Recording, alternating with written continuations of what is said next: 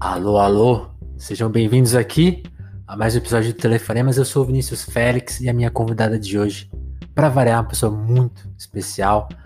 Sente só o currículo da Daniela Gomes. Ela é professora assistente de estudos africanos na San Diego State University. Chique, né? PhD em estudos da diáspora africana com certificação em mulheres e estudos de gênero pela Universidade do Texas em Austin. Também tem mestrado em estudos culturais com certificação em mídia, informação e cultura pela USP e bacharelado em jornalismo pela Universidade Metodista. Eu, eu quase estudei na Metodista, hein? Será que a gente ia ser colega de. de, de... eu, eu acho que você é bem mais novo que eu, então eu acho que não.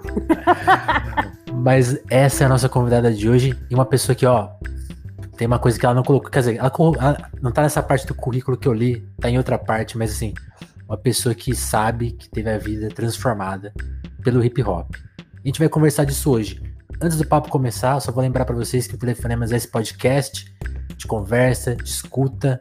A gente faz esse convite para você que tá aí escutando a gente, tirar essa hora para prestar atenção numa história, se desligar um pouco das redes sociais, até porque aqui a nossa proposta é meio anti-rede social, né? Quer fazer o debate, quer mostrar, sei lá, uma visão mais 3D da, da realidade, né? A pessoa por completo, como ela fala, como ela silencia às vezes, né? Como que ela trata de determinadas questões, com que tom de voz, né? Porque as, eu sinto que a realidade tá muito chapada, assim, né? No sentido, não de, não de doideira, mas de muito, é, tudo muito.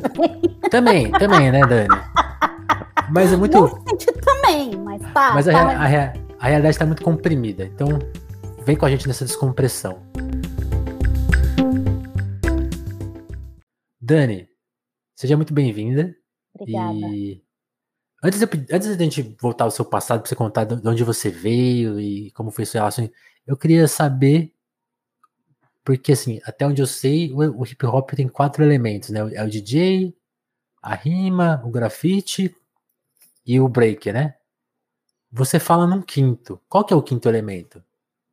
Então, na verdade, essa definição de quatro elementos do hip hop, a gente adotou no Brasil, é uma definição que, que partiu do início lá com a África Bambata, lá no Bronx e tal, e a gente acabou adotando no Brasil. Mas essa, essa é, nomenclatura, digamos assim, ela já aumentou ao uhum. longo uhum. da vida. Então, hoje você fala mais de 11 elementos, 12. Caramba! Elementos, que incluem várias coisas, como hip hop teatro, hip hop educação, é, hip hop e. e é, como se diz, e cura, né, a questão do, da holística e etc. Então, tem muitos elementos do hip hop. O que eu chamo de quinto elemento que algumas pessoas discordam aí no Brasil e outras não, mas é um elemento que está desde o início, que é o, o knowledge, né? Então, é o conhecimento. Então, muitos MCs, mesmo aí no Brasil, trabalham com essa questão do conhecimento e alguns discordam, porque conhecimento qualquer pessoa pode obter. Mas, é, na verdade, isso é um problema de tradução. Porque quando o hip hop começou, que eles começaram a falar sobre knowledge, não era qualquer conhecimento, é o conhecimento ah. de si. É knowledge of yourself. Que significa o quê? É o resgate ancestral. Você tem que saber quem você é. Então, uma das coisas que a gente aprende com o hip hop, quando a gente não só é, estuda hip hop, a gente vivencia o hip hop, é que o hip hop é sobre verdade. Você tem que viver a sua verdade. E para viver a sua verdade, você tem que se autoconhecer. Então, esse conhecimento é esse conhecimento de é, realmente se entender no mundo e entender qual é o seu propósito no mundo, para que, que você está aqui e entrar em contato consigo mesmo, com a natureza, com aqueles que estão ao seu redor, entendeu? Para que a gente possa viver realmente em harmonia. O hip hop seria uma biblioteca, né? Exato. O hip hop ele é um, um, um agente catalisador, né? Ele é, vamos dizer assim, um ponto onde pessoas conseguem encontrar os seus próprios talentos e as suas próprias vocações, mas também é um ponto de provocação. É um ponto Total. que vai fazer você pensar de uma forma diferente sobre temas que são é, caros para a sociedade, né? Total. Dani, aí já chama que, né, evidente que você pesquisa muito o assunto, e é, tipo assim, uma das tarefas de vida que você tem, né? Mas como que foi a sua, a sua infância e adolescência? Onde você cresceu? E aí, de quebra, acho que essa pergunta vai, te, vai levar para esse ponto da sua vida que o hip hop esbarrou em vocês e falou: opa, isso aqui vai. É, é uma. Né, você, você entrou nessa biblioteca, né? Escreve pra gente, onde você, onde você cresceu? Então, eu sou de São Paulo, sou da Zona Sul, é, da região do Campo Limpo, um bairro chamado Jardim Maria Sampaio. É, foi ali que eu nasci, me criei, né? Nasci é, no início da década de 80. É, me criei ali, só saí dali para vir para cá, para os Estados Unidos. Minha família toda ainda mora lá na região. É, e eu sou uma criança dos anos 80, mais uma pré-adolescente e adolescente dos anos 90. Certo. Então, o que a gente tinha ali na, na região nos anos 90 é a barbárie, né? Que é exatamente a escassez, a falta de oportunidade, é, a pobreza. Né? Eu estudei minha vida inteira em escola pública, então, digamos assim, por mais que eu fosse tida como uma das alunas mais inteligentes daquela escola, uhum. eu ainda estava muito aquém pessoas regulares em escolas com mais oportunidade, porque Total. as oportunidades não estavam lá para mim. Certo. Então eu, eu tinha essa essa gana de fazer alguma outra coisa, sair dali, mudar, né? E uma das coisas que me deixava realmente é, sentindo, eu me sentia claustrofóbica, eu sentia que a quebrada, na verdade, ela me sufocava naquele momento. Mas eu era uma adolescente. E uma das coisas que mais me chocavam era a violência extrema, né? Eu cresci com tiroteio, cresci. É, a gente falava que lá no bairro a pessoa matava uma pessoa de manhã e segurava a outra para matar de tarde. Entendeu? Caralho. Então era um lugar de extrema violência, de você sair, tá indo para a escola, ter que desviar, desviar de corpo, e muitas vezes de gente conhecida, amigos dos meus irmãos e etc. Eu tenho uma sorte muito grande, é, que primeiro que eu sou caçula de quatro irmãos, e os meus irmãos são bem mais velhos que eu, então muita coisa de vida, experiência de vida, eu não passei porque eles passaram principalmente referente a não ter as coisas em casa. Tá. Então, eles, quando eu nasci, eles já eram pré-adolescentes e adolescentes, então, quando eu estava com nove anos, eles já trabalhavam, eles podiam ajudar. Meu pai já estava numa condição, vamos dizer assim, é, conseguindo acima da linha da pobreza. Então, a certo. gente. Eu não posso dizer que eu passei fome ou necessidade, sim, é ter o dinheiro de acordar de manhã e comprar o pão e viver na continha, na pontinha do lápis, como a Sim. maioria dos brasileiros. Sem, sem margem para vacilo, né? Exatamente, classe trabalhadora. E aí, com isso, a violência me assustava muito. E esse, uh, esse problema de oportunidades. Só que a minha família, ela é uma família. É, eu não, não digo que a minha família é mestiça, porque para mim mestiçagem é, é uma coisa negativa, é uma questão realmente de violência contra povos indígenas e povos negros. Então, eu tenho é, três dos meus avós são negros, uma da, da, a mãe do meu pai, que eu não conheci, morreu, meu pai era criança, é, era uma indígena é, com provavelmente um português. E essa é a nossa é a nossa realidade. Meus avós todos imigrantes, né, migrantes do Nordeste para São Paulo. Eu brinco que eu sou a típica paulistana, né, que nasceu em São Paulo, cresceu em São Paulo, nunca morou em outro estado, mas a família não vem de São Paulo, né? Meus pais Sim. nasceram, meu pai nasceu no interior, minha mãe nasceu na capital, mas os, o meu, vamos dizer assim, é, o meu passado, na verdade, os meus antepassados vieram do, do Nordeste, da região do Nordeste sim, do sim. Brasil, de Pernambuco e Bahia. É, e com isso, a questão racial na minha família é, estendida, ela sempre foi oculta. Em que sentido? Um grande mistério, né? E não só um mistério, mas realmente aquele, aquela ideia do racismo brasileira de vamos clarear, vamos melhorar a família, entendeu? Que é a própria, a, vamos dizer assim, o reflexo do projeto de imigração no Brasil de europeus para eliminar a população preta. E aí, se o cara lá no governo, lá no século XIX, está falando que é melhor limpar, imagina meu avô semi-analfabeto, nascido do sertão do Pernambuco, em Novexu. O que, que ele não vai falar para os filhos? Porque foi isso que ele aprendeu, que ele tinha que se odiar como homem preto. E aí, com isso, é óbvio, eu sou super clara de pele, né? Meus irmãos são mais escuros que eu. E tinha aquele, aquela incógnita na cabeça, sabe? Tipo assim, eu era, eu sofria racismo, eu era zoada pelo meu cabelo, eu era zoada pelos meus traços, era chamada de feia, etc, etc, etc. Todas essas microagressões, mas eu, criança, não sabia por quê. Porque ninguém me chamava de macaca, porque eu sou clarinha. Minha pele é clara. E nisso, esse monte de caraminhola na cabeça, eu sempre fui uma criança que pensei muito. A minha casa sempre foi uma casa de discussões políticas muito forte. Meu pai era um homem que lia muito. Era a gente discutia política no café da manhã, economia, não política de partido, é, mas política assim. O que está acontecendo no mundo? Vamos discutir, cada um dá opinião. Então, eu cresci já dessa debatendo. forma, debatendo. e aí, quando eu tinha 12 anos, é, era o auge do hip hop, né? Era o auge do rap nacional.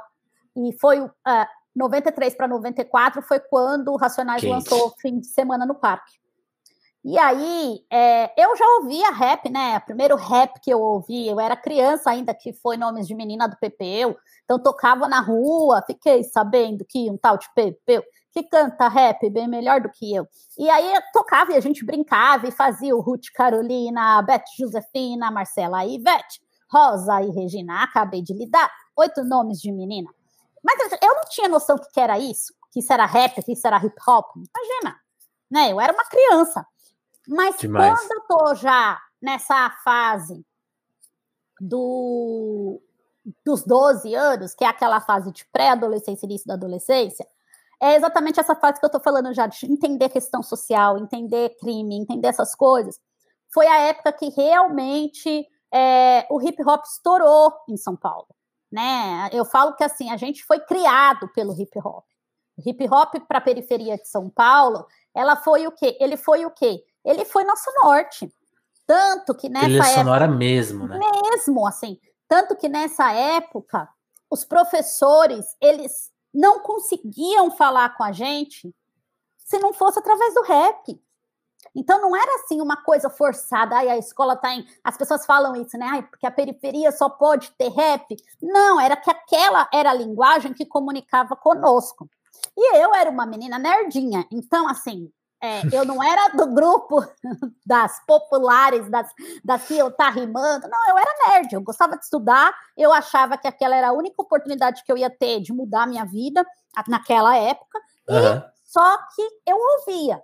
Só que um dia eu tô em casa, é, isso em 1994, no início de 94, eu tô em casa e eu ouvi fim de semana no parque. E aí ele começou a falar os bairros, né? A toda a comunidade pobre da Zona Sul, é, Jardim Santo Eduardo, é, é, Parque P, Parque Pirajussara, e esses bairros são no entorno da minha casa, são no entorno do bairro onde eu moro. Aí você, pera, ele tá aqui. Ele tá aqui. Era isso, assim, era assim, era como se ele estivesse vendo a minha realidade. Como Total. se ele soubesse se aquela figura, no caso Mano Brown, né? Lógico que era o grupo, mas ele como vocalista, era como uhum. se ele soubesse exatamente as angústias que eu estava vivendo. E como uma menina negra, pré-adolescente de periferia, a angústia do crime, falar do corpo estirado no chão, né? E tudo isso.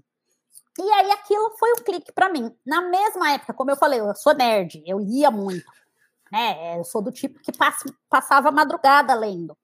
Eu li uma reportagem com eles, onde eles é, na revista da Folha, eu nunca vou esquecer, eu nunca mais achei essa reportagem, eu procuro que nem louca.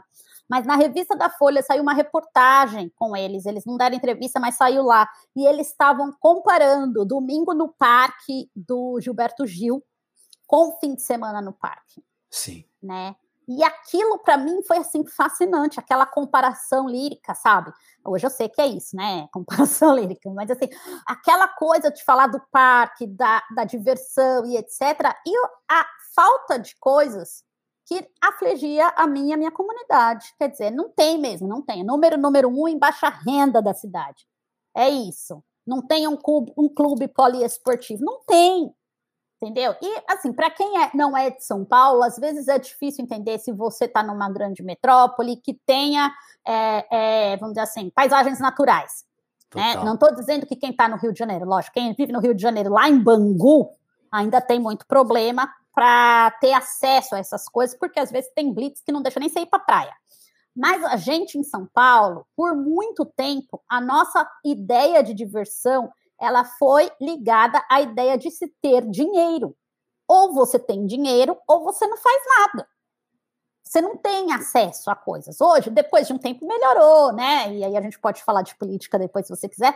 Depois de um tempo, Nossa. melhorou, a galera teve mais acesso. Mas quando eu era criança, não era assim, não tinha nem lojinha de R$1,99. Então, se sua mãe não tinha dinheiro para comprar o brinquedo caro, você não ia ter o barato, porque não tinha.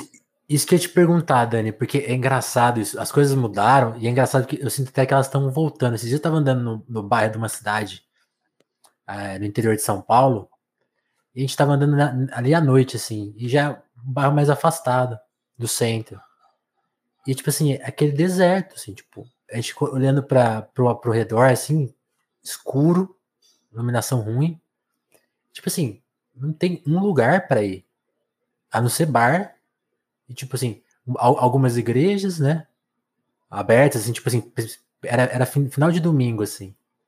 Tipo assim, é, Talvez estivesse rolando alguma festa por perto.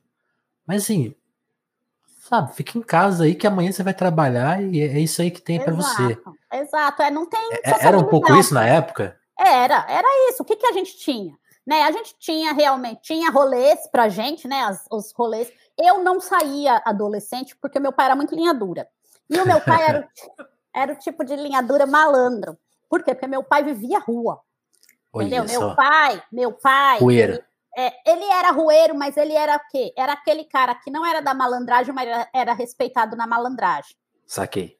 Então, como a gente, é, nós somos quatro, um menino e três meninas, ele segurou a gente, porque ele sabia que, que rolava na malandragem. Ele sabia a bronca que vinha. Ele sabia a bronca que vinha. E a gente, principalmente, crescendo num bairro violento, né? Assim, é, é, é, é isso. A, qual que, que, que tinha para meninas da minha idade, apesar de eu ser estudiosa e tal? As meninas da minha idade estavam engravidando com 12 anos. Era isso. E não adianta falar que não era, ah, era diferente na minha época. Não era, não. Eu tinha colegas de sala grávidas aos 12 anos. Entendeu? E Caramba. os meninos estavam entrando pro crime. Ah, todo mundo virou ladrão? Lógico que não. Mas muitos viraram, muitos morreram. Então, a falta de é, recurso, a falta de entretenimento, a falta de oportunidade, de grana, de você realmente não ter acesso às coisas e tempo livre, acabou, é a receita para o inferno. Então ele era mais rigoroso. Então eu não fui para Clube da Cidade, eu não ia para é, projeto radial, é, Lá em, na Zona Sul tinha New Peepers, aí o pessoal da escola ia tal. Eu não ia, meu pai não deixava. Meu pai mal O que, que, era, que, que era New Peepers? Uma festa? Era uma balada, balada. É, na, na, região da Ponte do Socorro, acho, se eu não estou enganada, que tocava rap, tocava funk e tal, e sempre tiroteio. Cara. E, e, às vezes tinha show na pracinha do Campo Limpo, que era bem perto da minha casa. Meu pai não deixava ir, porque ia ter tiroteio. Então, meu pai era Caraca. super protetor nesse ponto. As amigas iam e eu não podia ir. Ai, vai todo mundo pro samba. Não, você não vai. Mas, pai, por que é o samba? Porque vai sair tiro, porque, enfim. Então, eu era muito super protegida. Mas eu ia, por exemplo, para eventos de hip hop depois dos 12. Eu ia, eu ia muito para a galeria do rock, é, para a parte do, de rap, né? Sim, Ficava lá ouvindo de baixo ali, por né? horas. É, isso. Ficava ali nas galerias ouvindo música por horas, trocando ideia com o povo e tal. E foi, isso foi me moldando. Então, assim, para mim, o rap ele foi a minha, o meu portão de transformação, meu portal de transformação, principalmente de consciência racial. Porque a partir do momento que eu ouvi Racionais, e foi Racionais, não foi outro grupo, aquilo abriu primeiro né, a questão da violência. Eu falei, mano, esse cara tá falando de mim. Esse cara sabe quem eu sou. Eu tinha 12 anos, eu cheguei levantei e falei: Epa, quero dizer para vocês aqui nessa casa que todo mundo aqui é preto. Não tem moreninho, não tem mulato, não tem mais claro, mas nós somos preto. E essa merda toda, desculpa, pode xingar? Eu, eu falo. Pode. É, essa merda toda que nós estamos vivendo é porque a gente é preto e pobre. E aí a família, tipo, Que eu, isso, sou menina? eu sou caçula, né? Como que eu chego assim, cheia de autoridade, mandando nos outros? Ah, aí peguei, já era camisa 100% negro, camisa negra é lindo, toda aquela coisa, e ouvindo rap. E aí sim, é, virou uma coisa com o hip hop. Primeiro foi Racionais, depois o hip hop. Aí o hip hop entrou na minha vida e nunca mais saiu. E eu falo que o hip hop, ele é, ele foi meu primeiro amor, e é o único que dura a minha vida inteira, né? Eu já tive outros relacionamentos, eles acabam, mas o hip hop ficou. Por firme e forte. Foi, firme e forte, porque foi a base. Eu me tornei ativista por conta do hip hop. Eu me tornei ativista aos 12 anos. Eu tô há quase 30 anos vivendo ativismo e vivendo literalmente assim. Teve épocas da minha vida que eu perdi emprego por conta do ativismo. Caramba. Teve épocas da minha vida que é, eu me dediquei 24 horas ao ativismo. Hoje menos. Até porque eu tenho 40 anos, então eu tenho que pensar um pouquinho na minha aposentadoria, na velhice, e deixar a galera mais nova é, pôr a energia, porque isso é uma coisa que o Brown fala muito, né? E outros também, que é assim, o jovem tem sangue no olho. Quando a gente é novo, tem que fazer as coisas assim, ó, tem que pegar essa galera. Pra já, na, né? Pra já, pra adolescência tipo... e, e jovem até os 25 anos. Por quê? Porque aí a gente bota fogo no mundo. É fogo nos racistas? É. Cadê a, cadê a, a pira pra eu jogar o fogo? Cadê o álcool? Entendeu? Agora a gente vai ficando mais é, velha, a gente é começa... aquela. Pode falar. Né? É que você travou um pouquinho desse delay. É aquela energia assim, dá para resolver até a noite isso aí? Né? É. Tipo... Exato. Assim, quando a gente é adolescente, é jovem, a gente não tem tanto medo, né? É igual em montanha russa. Você vai, você vai naqueles, naquelas montanhas russas de luz. Hoje eu não entro numa. Que não para, que para que você vai morrer. Outro dia eu entrei num negócio lá de um toboágua num parque aquático, que era assim, era como se fosse um, um elevador de 15 andares caindo em 3 segundos. Para. E eu fui toda, né, corajosa com o negócio, negócio eu falei assim, não, você não tem juízo, não. Você morre aqui, você tem idade, você não tem mais 20 anos. Então é um pouco isso, a gente, é, nessa fase de produtividade jovem, de ado adolescente dos 15, 16 para frente até os 25, você está muito pau para toda obra. Você faz as coisas acontecerem. Você não tem medo. O medo não te, não te paralisa. Massa. Entendeu? Você vai fazer acontecer. E conforme você vai ficando mais velho, a tendência é ser mais protecionista mesmo. Peraí, não, eu tenho que pensar, né? Eu já tenho né, dor na coluna. Segurar o jogo. É, não, eu não quero apanhar da polícia, né? Essas coisas.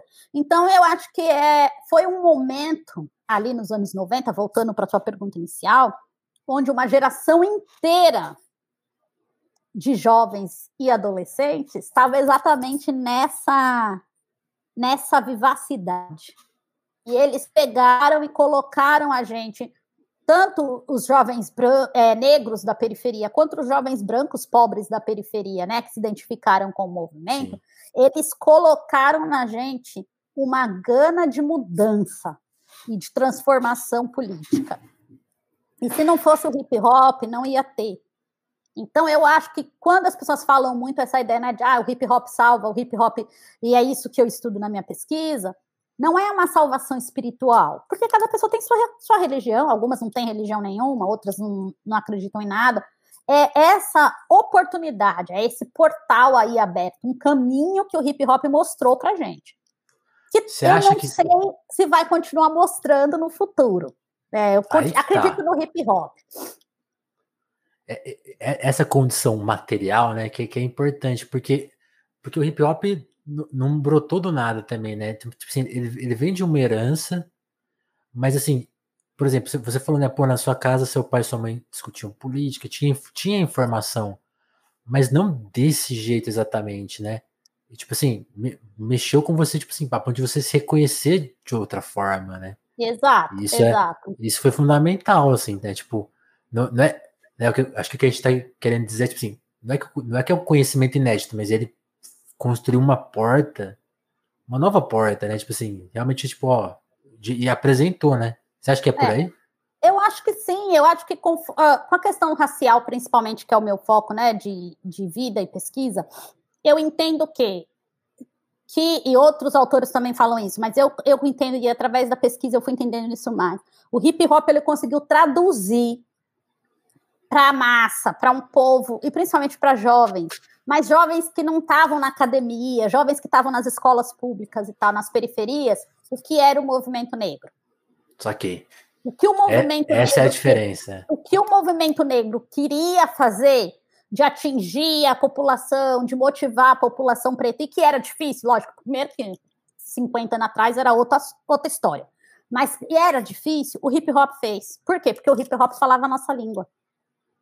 Total. Então, vamos dizer, 78, quando o movimento negro foi fundado, a 88, o que aconteceu foi a preparação de um grupo para que esses pudessem realmente espalhar a mensagem. Sim. E aí a gente vai ter histórias, né? Porque muitas pessoas que eram, é, que iniciaram hip hop, como King Nino Brown, é, Nelson Triunfo, eles eram ativistas do movimento negro. Né? Teve o projeto Rap Gueledés, que foi as mulheres do, do Gueledés chegando para os jovens do rap, falando assim: ó, vem cá, vamos conversar.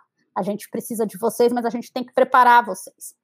Então, houve um diálogo entre é, militância tradicional e a molecada que estava rimando. É para todos? Não sei, é para quem quis na minha vida fez diferença e eu conheço mais milhares aí, né? Mais de 50 mil humanos, mais de 500 mil humanos. Eu conheço milhares que fizeram diferença também, que o rap fez diferença também. É muito, é muito. Sim, sim, sim. E tipo, você sabe, sabe de cabeça. É, eu acho importante a gente dar essa informação. Não sei, não sei se você sabe de cabeça, eu não sei. Quando que acaba a, a segregação nos Estados Unidos? Uh, oficialmente 1954. 54? E, e aí, aí, o movimento dos direitos civis faz, faz, que, faz que, que, que, parte desse, dessa, ideia, dessa ideia? Então, a gente vem num processo histórico, né? O a escravidão aqui nos Estados Unidos, ela começa em 1619. Então, quase 100 anos depois do que ela começou no Brasil. Certo. É, aí, até 1865. Então, 65 acaba a escravidão tem o período de negros livres, só que logo em seguida, poucos anos depois, eles baixam a lei de segregação, que é a Jim Crow, e essa Jim Crow ela, vai durar até 1954. Só que o projeto de direitos civis, na verdade, ele é um dos projetos de é, emancipação de pessoas negras que existiu aqui nos Estados Unidos. Existiram vários outros. Né? A gente tem projetos de liberdade, a gente tem, desde a época da escravidão lá com a Harriet Tubman, a gente tem o, a Underground Railroad, que era aquele sistema de levar as pessoas para o norte, né, pra, pela, pelo trem e pela de forma E até uma série sobre isso, né? Exato. E aí, com isso, elas passarem para o Canadá, porque no Canadá não existia escravidão e tal. E é, nesses moldes, né? E uhum. no, no, norte tinha um pouco mais de liberdade, etc. Então, sempre houve. O que, que é chamado de movimentos pelos direitos civis? É um grupo de ativistas negros aqui dos Estados Unidos que ele começa a surgir no início do século XX, na verdade. Né, um das, uma das maiores figuras, a gente fica conhecendo esse movimento pelo Martin Luther King, mas uma das maiores figuras desse movimento, de criação desse movimento, é um cara um intelectual chamado W.E.B. Du Bois. E esse cara, Du Bois, e o livro dele foi traduzido para o português, eu quero até dar um curso sobre ele, chama é, a Alma do Povo Negro, em português. Esse eu, cara. Eu vou mostrar ele aqui, porque eu tenho ele aqui. Ah, já, che já chegou o livro do Du Bois aí. talvez eu derrube a minha biblioteca, ela tá toda desorganizada. Não, Mas não pode continuar, continuar falando, velho. Mas então, esse livro do Du Bois, né, ele foi um projeto de ciências sociais, praticamente, e é assim, o que que acontece? Os Estados Unidos ele sempre tem mais de uma frente, e tem uma frente mais conservadora de ideias de é, liberação, libertação realmente, né, de, de opressão, e ideias mais revolucionárias, digamos assim. O Du Bois, e a sua biblioteca caiu. Aconteceu o que eu falei. É, o Du Bois, ele era uma pessoa de ideias mais conservadoras. que são essas ideias conservadoras? São ideias de chegar e falar assim, nós queremos integrar o que a gente. Direitos civis nada mais são do que a integração na sociedade. Entendeu? Isso que são direitos civis. Direitos civis é integração. Que tipo de integração? As almas do povo preto. é, eu vou dar um curso sobre esse livro é, em português logo, logo. Tá aqui, ó. É. Ele, tem, ele saiu no Brasil pela Veneta. Grande é, é, um, é, eu só não sei porque que tá tão grande, porque esses textos são pequenos, mas tudo bem. É, são é, 14 capítulos. É, são tem, 14 tem, tem altas notas de rodapé também, acho que é isso. É, deve ser, deve ser as notas de rodapé. Mas aí o que que acontece? Esse, a ideia do Du Bois, que é esse um dos fundadores, o Du Bois, ele uhum. fundou uma organização aqui chamada NAACP, que é National Association for Colored People, que foi fundada no início do século XX. E qual é a ideia? Integração. Integração o quê? A direitos, direito ao voto, direito à, à educação é, integrada, sem ser escola segregada e etc. E aí, esse movimento é um movimento, é, apesar dele ter uma oposição, que é, foi Booker T. Washington, depois foi Marcus Garvey, uma das oposições recentes que a gente conhece né, no Brasil bastante é o Malcolm X, que foi mais oposto. Eles não queriam integração. O que eles diziam era: vocês não querem integrar com a gente? Deixa a gente em paz. A gente quer mais que vocês se explodam também. Então, deixa, dá só um pedaço de terra pra gente e a gente se vira. Fica aí. que vai. Entendeu? É, nós aqui, vocês lá, cada um no seu lugar, entendeu? É isso. E aí, o que, que acontece? Só que, obviamente, o discurso que prevalece é o discurso da integracionista, que é o discurso dos direitos civis.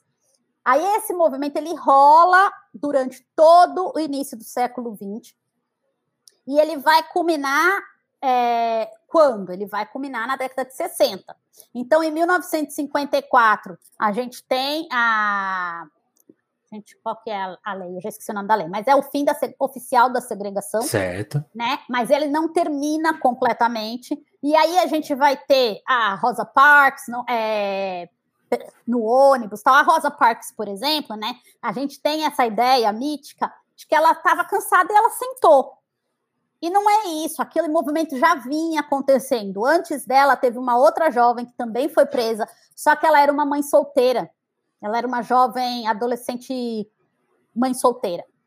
Então, não pegava bem para a imagem que a, a, as associações naquele tempo elas tinham, elas queriam passar que é de uma elite negra conservadora. Então, o que, que eles fizeram? Eles prepararam a Rosa Parks, que era secretária da NAACP no Alabama, para fazer aquele ato. Então, não foi assim, ah, eu sentei, estou cansada. Não, aquela mulher ela foi preparada para isso. Ela Estratégico. Estratégico. Nada assim na, na emoção, entendeu? Coincidentemente, entre aspas, tinha um pastor Batista, que também estava se afiliando às lutas com a NAACP, chamado uh, Martin Luther King. Ele estava numa igreja no Alabama. Esse pastor ele vem de uma tradição de, de pastores e ativistas de Atlanta, Georgia, né? Por isso que ele é o Martin Luther King III, porque ele já é, é, é júnior, porque o pai dele era Martin Luther King e tal. E esse cara tá ali. Então ele começa a estar à frente daquele processo, que aí vocês vão entender que é o boicote aos ônibus em Selma e tal, no Alabama, quem viu o filme Selma é essa história que conta e tal. E aí aquilo faz a figura do Martin Luther King se tornar a figura mais importante dos direitos civis.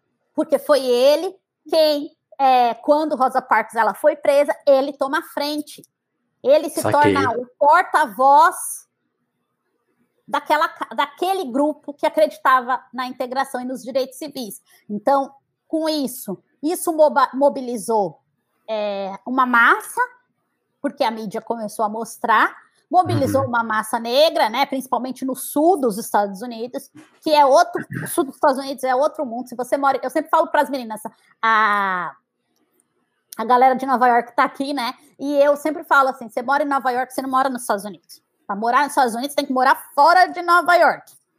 Entendeu? Você tem que morar no sul, que aí você vai entender que é Estados Unidos. E assim, é, o sul dos Estados Unidos, toda essa essa questão mesmo da segregação muito forte, do ranço da escravidão, é, a, a, batalha confederada ainda é muito louvada até hoje. Tal. Celebrada, né? É celebrada. E aí o que, que acontece? Ele se tornou essa figura. esse símbolo, é, ah, vamos dizer assim, praticamente Moisés liderando o povo para a Terra Prometida. E aí ele ganha a notoriedade, e ele ganha essa notoriedade não só entre a população negra, mas também entre os brancos aliados, que se comovem com a, a violência que aconteceu em Selma, porque a violência até então ela era mais localizada, entendeu? E aí agora com Selma isso vai para que é quando ele poder... vai sentar com o presidente, né? Exatamente. E aí esse que cara se torna, é, se torna, digamos assim, um símbolo de ativismo negro, mas ele não era o único, tinham muitos outros ali.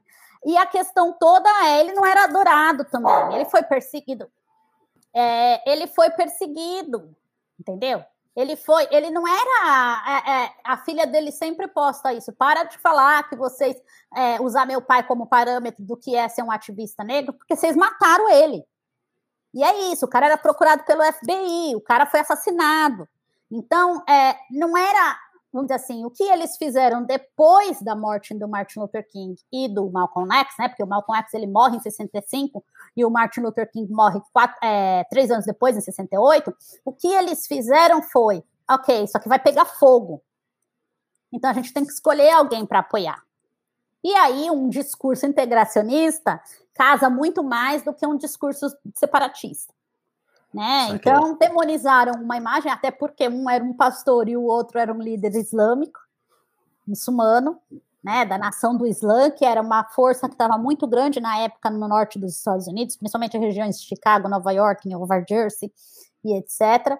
E aí eles demonizaram, é, é, vamos dizer assim, eles santificaram o líder negro cristão pacifista e demonizaram o, o radical, líder né? negro radical, que nenhum dos dois era as duas coisas. Um tinha uma trajetória King, de... o, no final até ficou mais perto do mais, Malcolm, né? Exatamente, e o Malcolm mais perto do King, né? É, você vê isso na autobiografia do Malcolm X e qualquer trajetória que você lê do, do Martin Luther King, você percebe isso. Então é muito assim, não é, vamos dizer assim, é, usar a expressão, não é preto no branco, entendeu? Sim. Não é assim uma coisa simples, ah, foi assim. Não, não foi. E, e eu te fiz essa pergunta para entender justamente porque o hip hop vai surgir nos Estados Unidos e no Brasil mais ou menos na mesma época, que é o começo dos anos 80 ali para o final. São 10 anos de diferença. Né? E aí, tipo assim, qual que era o estado para a população negra dos Estados Unidos naquela época? Porque, tipo assim, eu, eu te perguntei isso para você, como você demonstrou aqui, como era recente, né, a luta, assim, tipo, a gente fica. É, é, essa, essa, essa é uma tecla que eu gosto de bater, porque os Estados Unidos é muito vendido como terra da liberdade, pô, no Brasil que é ruim, né?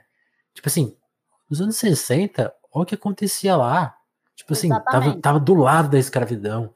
Tava, tipo assim, tava do lado dessa falta de direitos e, tipo assim, que, qual, qual que era o momento do hip hop? Porque o hip hop vem nesse momento, é, tipo assim, a, por exemplo, a figura do Malcolm é, Aparece verdade, muito no hip é, hop, é, né? É, eu estou inclusive dando uma aula sobre isso agora, né? Sobre Massa. cultura e identidade afro-americana. Mas assim, uma coisa assim que eu tenho usado como exemplo, eu tenho algumas colegas de trabalho, pessoas, professoras que trabalham comigo, que uhum. têm a mesma idade da minha mãe. Minha mãe tem 73 anos. Certo. É uma senhora lúcida, que faz as coisas dela, que conversa, etc. Então, você imagina que essas que são professoras universitárias também são essas mulheres estudaram em escolas segregadas. Então, não foi assim tá aí, né? anos atrás. Tá aí. Foi há 50 e poucos anos atrás. Entendeu? Foi há 60 anos atrás. Isso em história é muito recente. É pouquíssimo tempo. É, de novo, falando da Bernice King, que é a doutora Bernice King, que é a filha do Martin Luther King, ela falou assim: a gente tem que partilhar fotos em cores do meu pai. Porque quando eles partilham imagens do meu pai em preto e branco, dá a sensação que isso é muito antigo. Mas se eles não tivessem assassinado ele em 68, ele estaria vivo, talvez. Porque ele teria 90 e poucos anos. Muita gente vive até os 90 Sim, anos. Podia ser um super senhorzinho. Exato. E, e tem. É, já tinha foto em cores. Já tinha televisão. Então, tem que desassociar essa imagem como algo que ficou do passado. Mas voltando à tua pergunta, é, o que você está me perguntando, na verdade, é sobre a história do hip hop. O que, que acontece com o hip hop, na verdade? É, eu, queria, eu, queria, eu queria entender como que tava o país é. né? Porque do Brasil a gente sabe bem, tipo, o Brasil era, tipo, final da ditadura, uma crise econômica terrível, né? É. O que, que ah, pegava nos ah, Estados Unidos? Os Estados Unidos, então. O hip hop, o que, que ele é? Eu costumo falar que o hip hop ele é uma diáspora, ele é fruto da diáspora africana no Bronx. Por que isso? O que, que era o Bronx dos anos 70? O Bronx dos anos 70 ele é um bairro onde ele é totalmente abandonado. Ele era um bairro de origem predominantemente até os anos 50, 60 judaico, né? Com investimento, com tudo. Aí o que, que acontece? As pessoas pretas começam a morar nesses bairros. E aí é um estado de abandono completo. O que, que acontece? Eu não vou lembrar agora quem foi o governante, não, não adianta me perguntar que eu não vou lembrar. Mas um cara criou uma rodovia no meio do Bronx. O Bronx, hoje, se você for no Bronx hoje, você é de São Paulo? É, paulistano. é, você conhece o Largo Conheço. 13? Largo 13 em Santo Amaro, conhece? Deixa eu, eu vou ter que olhar no mapa, mas, mas vai, vai, vai contando. Que região de São Paulo você é? Do centro. Do centro? Ah, vamos pensar assim, o Largo 13 em Santa Amaro é tipo a região do centro da Lapa. Certo. Então, assim, o Bronx, se você for hoje, ele é o Largo 13. Igualzinho o Largo 13. Muito imigrante, é, principalmente dominicano, muito, é, muita gente que sai de Porto Rico para os Estados Unidos, né? Mesmo Porto Rico sendo estado amigo é, vai morar na região do Bronx e naquela época muito mais. Então era muito imigrante, imigrante caribenho, imigrante é, é, latino, mas principalmente latinos pretos. Foi todo mundo para o Bronx. E aí, quando esse cara, e uma população negra também afro-americana muito forte, muito grande no Bronx, esse cara passa a rodovia, ele segrega as pessoas. Então seria tipo a nossa ponte estaiada aí na. Saquei na, na marginal.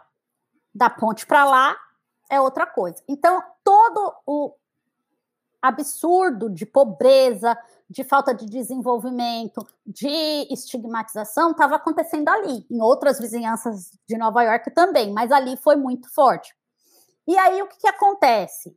Em, no início dos anos 70 teve um incêndio ali. Botaram fogo num monte de prédio, acidental. Uhum. Mais ou menos o que aconteceu na favela do Moinho, uns anos atrás, aí em São Paulo. E com isso, isso foi gerando uma revolta na população. Uso de droga, várias coisas acontecendo. E aí, a, uma das coisas que acontecia muito no Bronx eram gangues de adolescentes. Gangue mesmo, gangue para assalto, gangue para disputa e tal, eram gangues. E tinha disputa de bairro, porque o Bronx, na verdade, ele é um município. Ele é tipo uma grande São Paulo, entendeu? Tipo Osasco. Ele é um município. Então, é, tinha briguinha de bairro. Ah, quem faz a melhor festa? Quem faz isso? Então, quando o hip hop ele vai surgir, como que ele surge, né? O DJ Hurt, ele é um, um menino que migrou da Jamaica para os Estados Unidos aos 12 anos. Ele tem uma irmã que. O nome dela é Cindy. Cindy alguma coisa, esqueci o nome dela, o sobrenome dela. Ele tem uma irmã que é um pouco mais velha, que já tinha uns amiguinhos mais legais e tal. E, e as festas. Tem, e, as fe e ele tem um pai que tem uma coleção de vinis. E o que, que ele tem mais? Ele tem uma bagagem jamaicana de sound system. Dub system da Jamaica. O que, que ele fez? Começou a vender ingresso por 50 centavos, pôs os discos do pai dele para tocar entendeu? Uhum. Pôs os disquinhos do pai dele para tocar, dava cachorro quente com que suco pro povo e fazia festa de quintal. Como qualquer adolescente pobre da periferia. Entendeu? Como existia em São Paulo e tal. E aí isso começou a bombar. Só que para bombar isso, quem estava lá do outro lado do Bronx não podia cruzar. Porque eram times, times rivais, né? Grupos rivais. Então, o que, que aconteceu? Um colava, falava, tá, ó, tá rolando aquela festa, tá? Ah, não, mas o fulano vai fazer a festa, então a gente vai fazer uma melhor. E aí começou a rolar no South Side do Bronx, né, South East do Bronx, as festas nas escolas tal, e tinha um cara, que era o África Bambata, que ele era um aluno ainda de high school, de uh, junior high, ele estava no ensino fundamental, indo para o médio, alguma coisa assim. E ele era já membro de gangue, e um membro de gangue muito influente, apesar da pouca idade. E aí ele começou a participar desses eventos de hip hop e tal, e aquilo foi dando um, meio que uma mudada na cabeça dele, ele era muito novo. E aí ele começou a fazer festas. Então agora você tinha em dois bairros do Bronx diferentes festas. Então, tipo, um começou aqui, por isso que falar ah, quem é o, o pai do hip hop. Ah, é o Aí é a treta. Ah, comemora em agosto. Não, é o, o, o, o Bambato, porque é ele que, que deu o nome hip hop. Entendeu? Aí é a treta. E aí, nisso, teve um outro cara que sabia das festas tal, só que ele começou a criar uma técnica para jogar os discos ao contrário e fazer um scratch, né? Que scratch nada mais significa que riscar. Sim. E começou a riscar. E aí é o Grandmaster Flash. Esse cara é o Grandmaster. Eles eram todos adolescentes. Eles eram novinhos. Entendeu? Tudo com menos de 18 anos. E aí eles fizeram isso e isso bombou naquela região. E o que, que acontece? Qual que era uma coisa? Assim, além de tudo isso, né, de ter tal, eles não podiam entrar nas baladas de uh, Manhattan, porque a, a cena club, é, gente, disco, né? disco, era muito popular. Só que eles eram pop. Era branca. É, era, a cena era branca e era cara e eles eram menores de idade. E aqui não tem essa de mostrar RG falso e entrar. Então eles não conseguiam Vantagens do Brasil. Exato. Eles não conseguiam nem ir. Então eles começaram, essas festas começaram a bombar, e conforme as pessoas que tinham coisa, programa de rádio tal, ficaram sabendo, começaram a levar isso para os discos, para os clubes que tocavam disco music. E aí, conforme isso foi bombando, um tal de um agente achou um grupo e gravaram uma música chamada Rapper's Delight. Isso já em 1979. Então, já é, cinco anos depois a da criação. Entendeu? É o, o. Como é que é? A ragatanga. Ragatanga. É. Então, aí gravaram. Uma das maiores mensagens cifradas da história da música. Da música, é.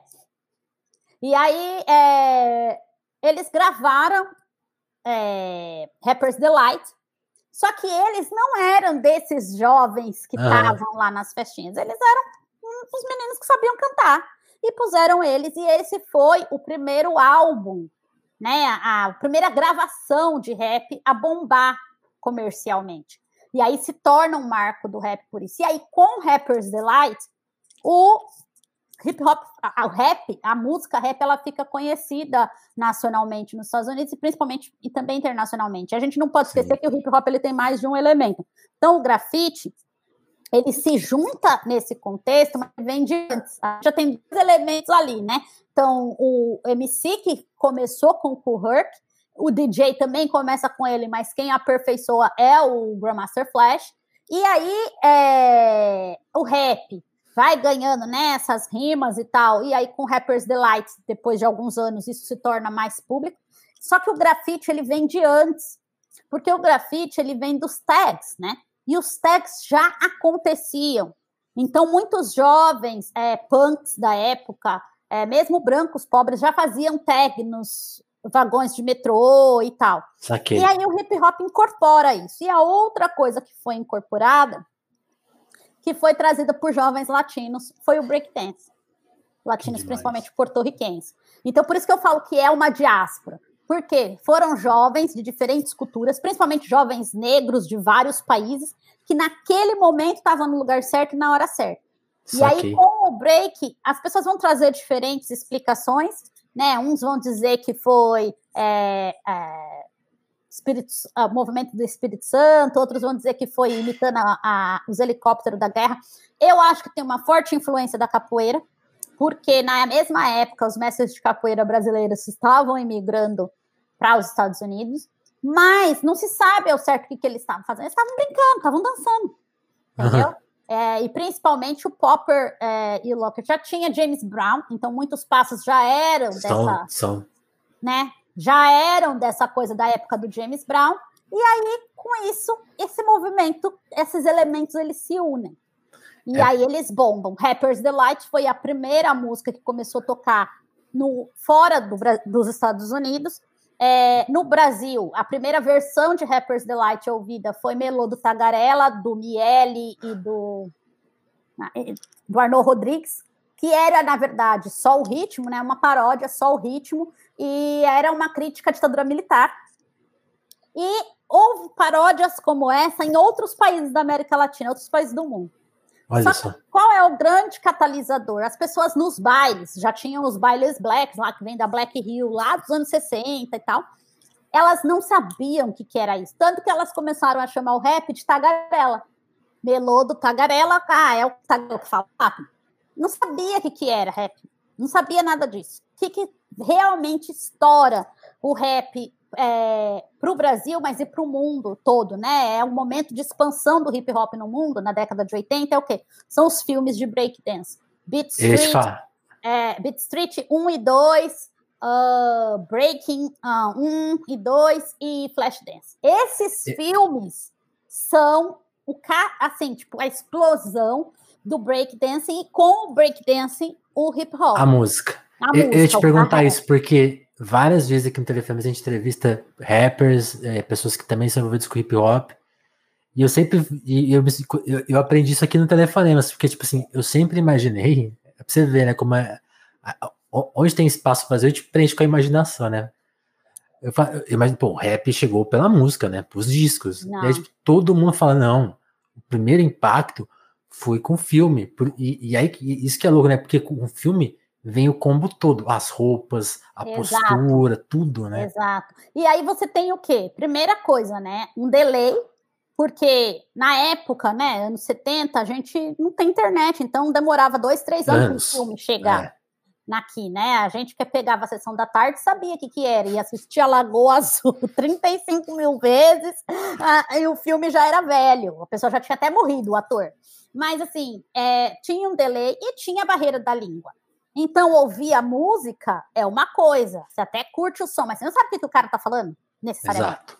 né? E agora o filme, o filme, e tem a outra coisa também, que é a galera que já era dos bailes, e aí eu vou citar a Tula Mello, que também já estava começando a fazer um charme, é, uma música, um, um R&B e tal, é, e o próprio Nelson também, o, o King Nino Brown, e outras pessoas que estavam, eles dançavam, porque eles eram soulman no baile nos bailes blacks dos anos 60. Eles eram soulmen, então eles já dançavam, eles já conheciam James Brown, eles já conheciam ah, o Funkadelic, Parliament Funkadelic, é, eles já conheciam essa galera.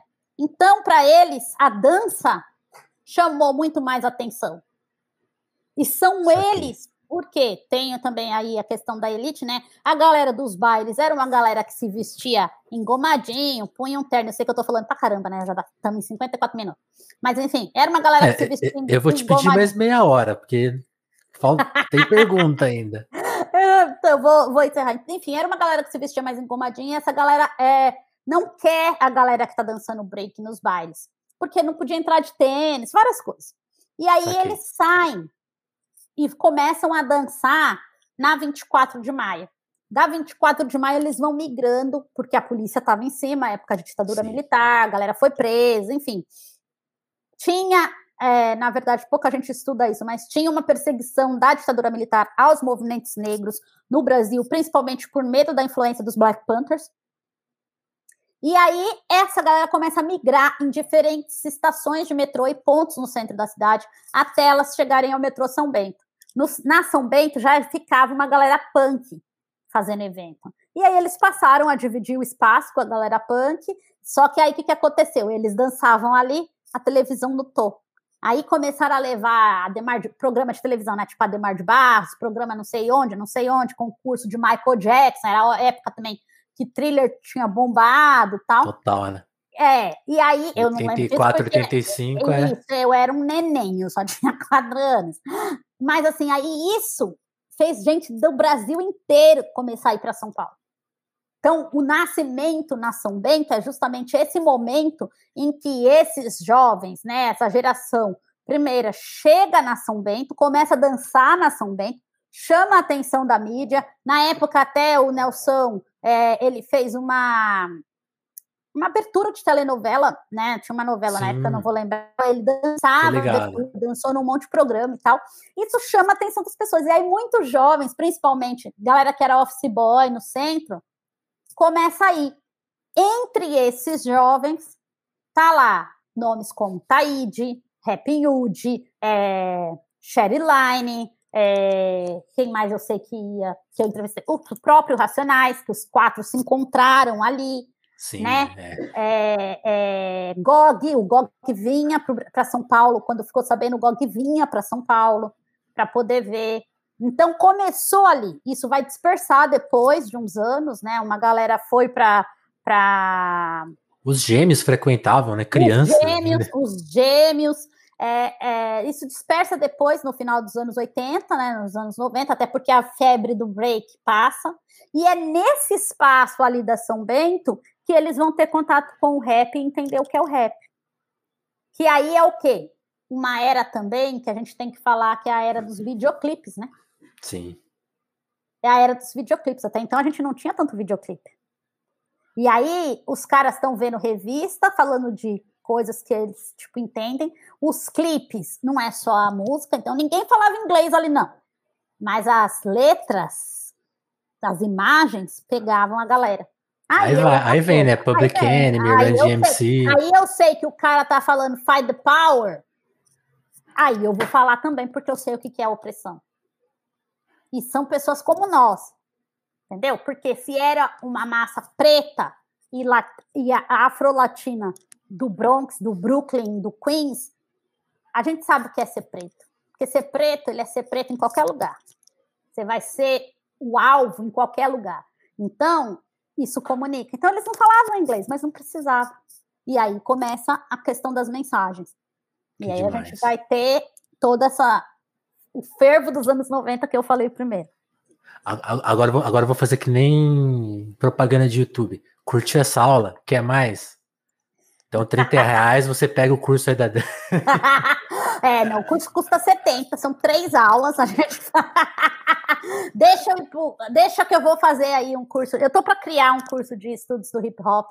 É, mas por enquanto já tem muita gente legal fazendo, tá? Inclusive está se formando um arquivo de hip hop é, na Unicamp. E quem está fazendo isso é a Jaqueline Santos. A Jaqueline Santos é uma, é uma pesquisadora foda também de hip hop. Vou anotar é, aqui já. É, e ela, inclusive, ela foi a única brasileira que já foi aceita no Hip Hop Archive da Harvard. Uau. Ela passou um ano em Harvard fazendo pesquisa sobre hip hop no Hip Hop Archive.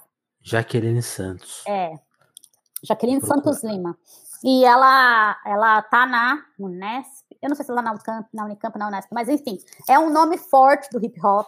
E ela tem o Davidson Faustino, o Davidson Cose, né, que hoje é, dá muita palestra sobre Fanon, é um historiador, é um historiador não, ele é um cara que ele estuda Fanon, é um cara fantástico, que começou com o rap também. Então, assim, é muita gente, é muita gente é, nessa casa a, que hoje está, né, C. Brown, é, a primeira geração, a primeira geração não, né? A, a, essa geração que, que movimentou a gente, que é a idade do Mano Brown, tá na casa dos 50 e pouco. A minha geração na casa dos 40 é muita gente que você olha e fala assim, não, ó, tipo, meu, é o rap, foi o rap. Foi o rap, não, não teve outra coisa. Mas a gente combinou de conversar uma hora, mas como é, a gente teve. Eu a... falo demais. Como então. a gente teve aula, eu vou, eu vou pedir te pedir mais meia horinha, pelo menos. Aí eu, aí eu vou me comportar com o horário.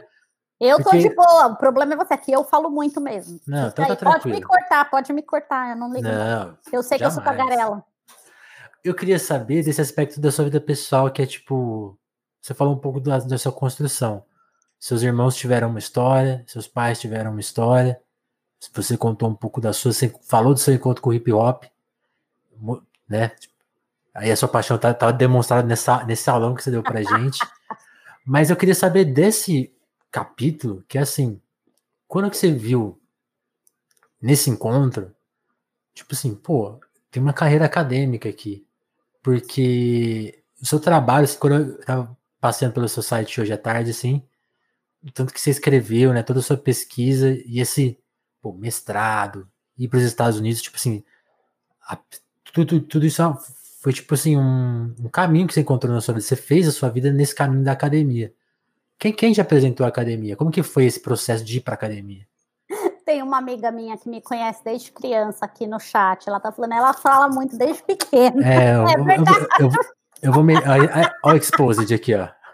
A minha, a minha irmã fala que, que eu pegava um banquinho, eu pegava um banquinho, começava a discursar, eu falo demais mesmo. É, é, é de família, viu, gente? Mas voltando, é, na verdade, a vida. Só acadêmica... te falar que a, missão é essa, a maior, a maior tristeza do entrevistador, né? É você fazer uma pergunta e a pessoa falar, é isso aí, legal. É. Aí você, e aí, então? Tem mais coisa aí? Na verdade, a academia ela vem é, para minha vida de forma bem. Não, Siri, você não found nada. Hello, Tchau. Hello. É. É, ela vem para minha vida de forma muito inusitada. Eu nunca quis ser acadêmica. Interessante. Né? Isso é a primeira coisa. Eu não queria. Eu queria ser jornalista. Isso eu queria ser.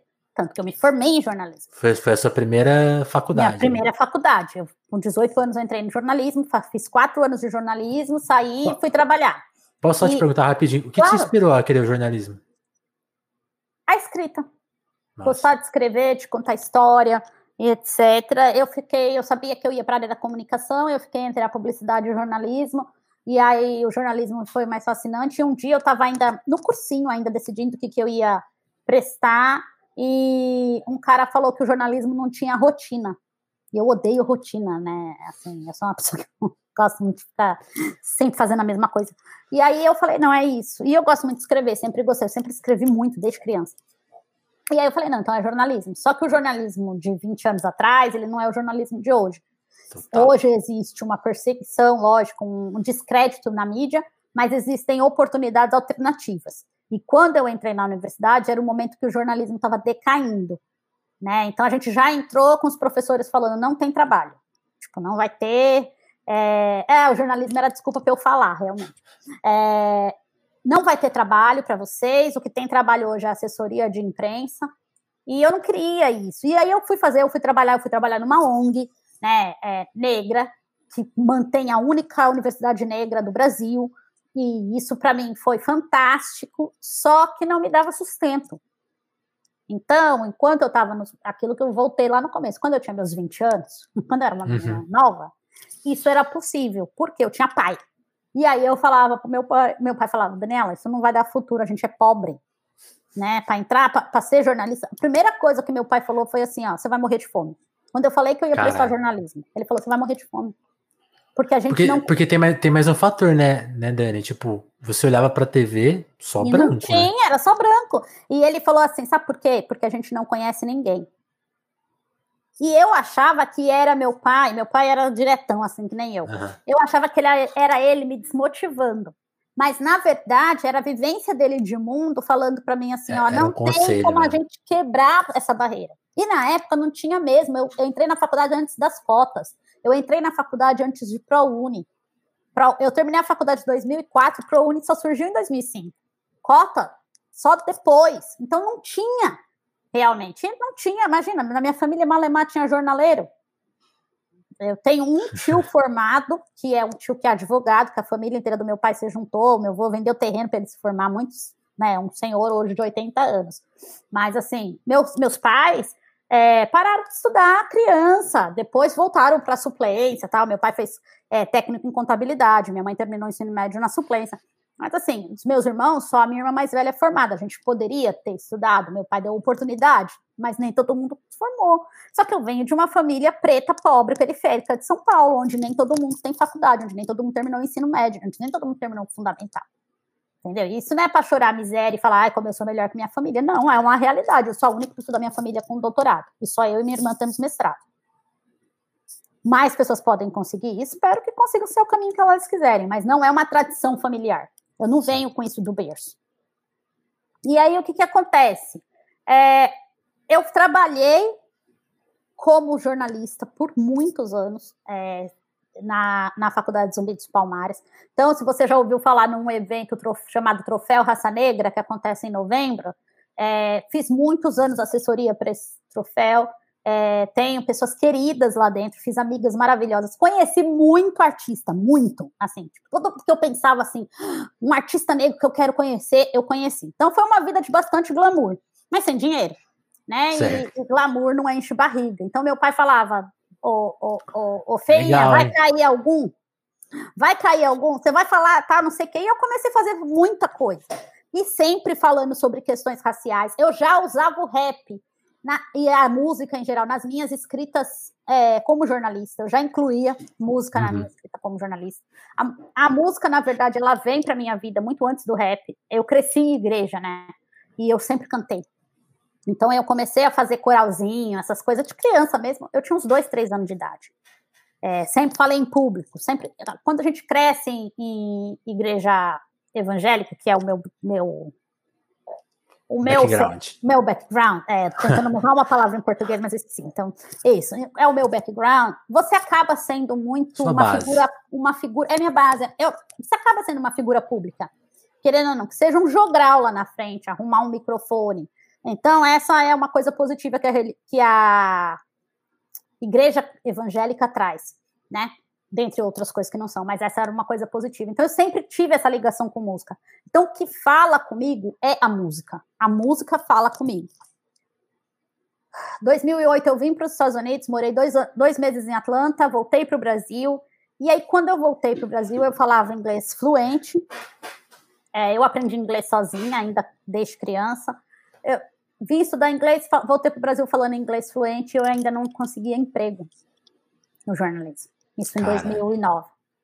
É, eu tinha, vamos dizer assim, todas as qualidades que as pessoas pediam, mas eu ainda era preta, entendeu? E aí é o que eu costumo dizer: pessoas com o meu tom de pele e os, os meus traços, elas passam até a página 2.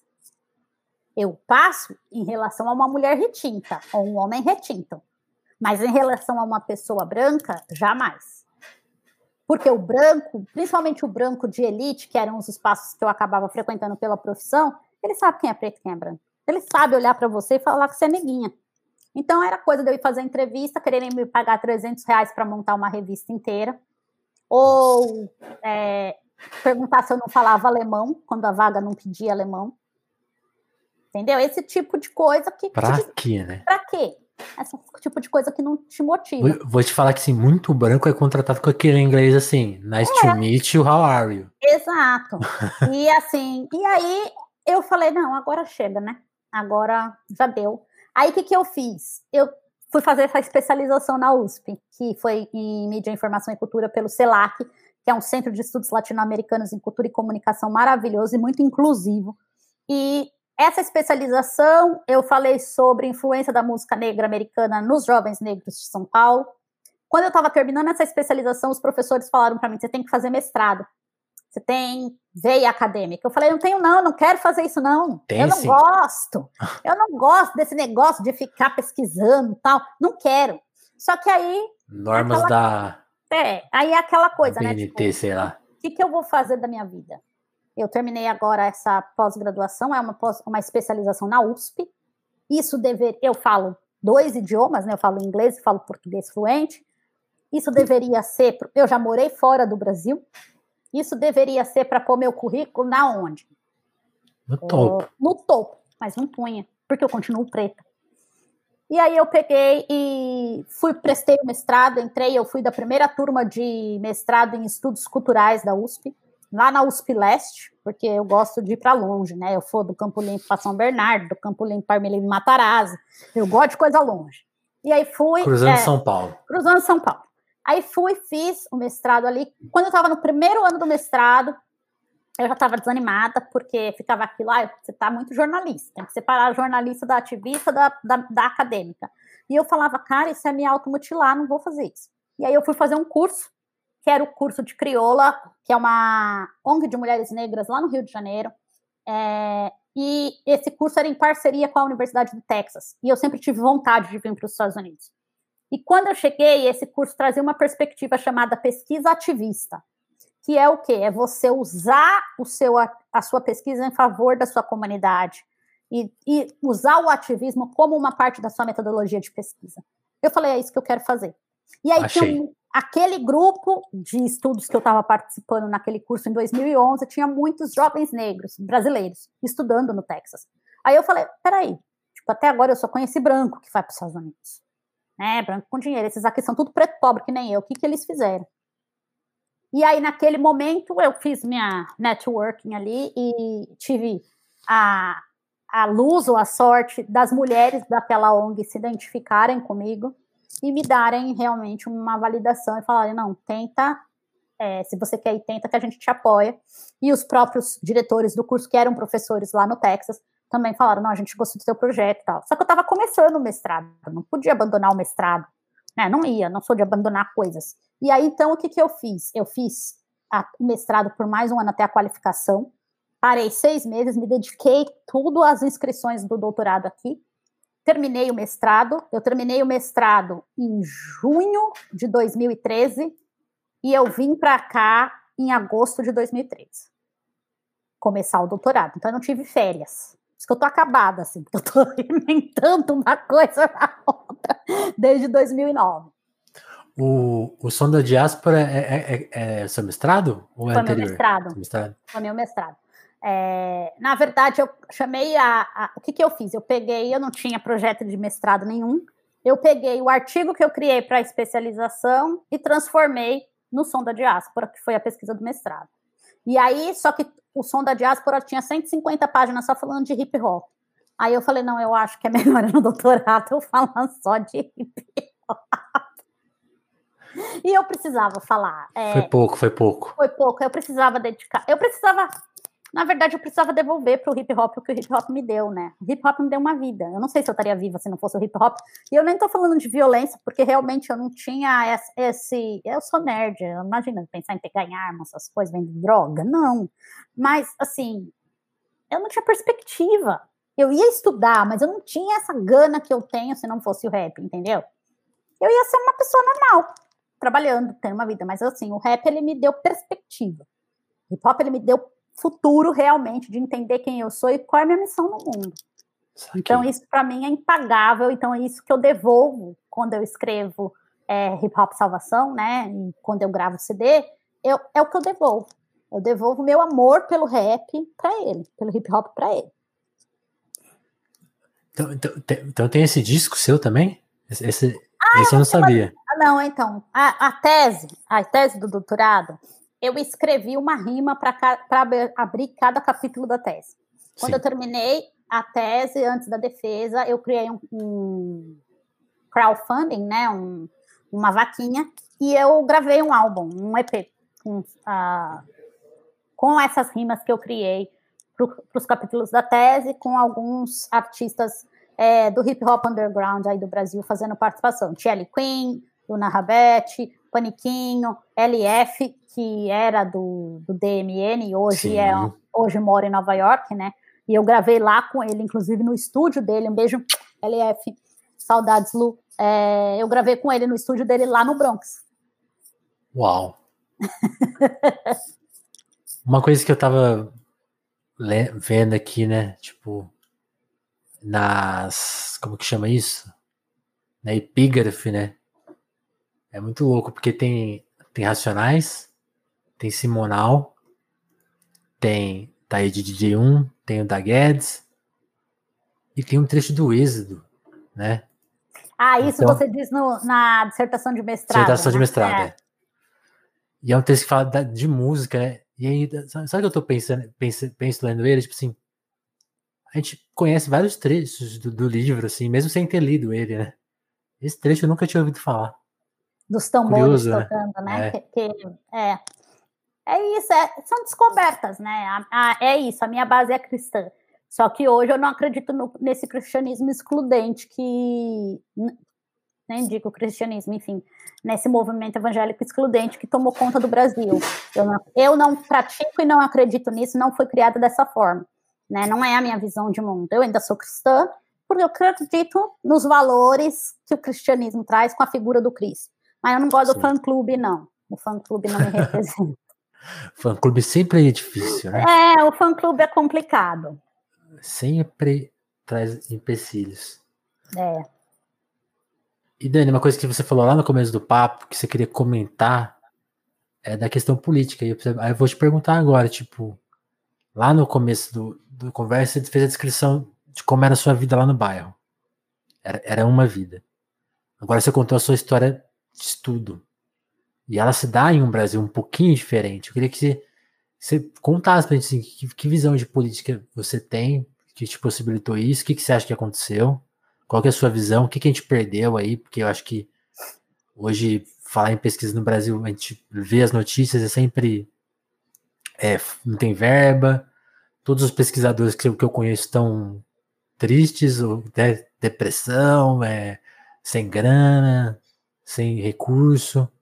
E, então, tipo assim, aquele conselho do seu pai, tipo, isso dá, parece que dá para trazer para hoje para vários, vários, para jornalista, então, vixe, parece que, parece que a gente regrediu muito politicamente e socialmente.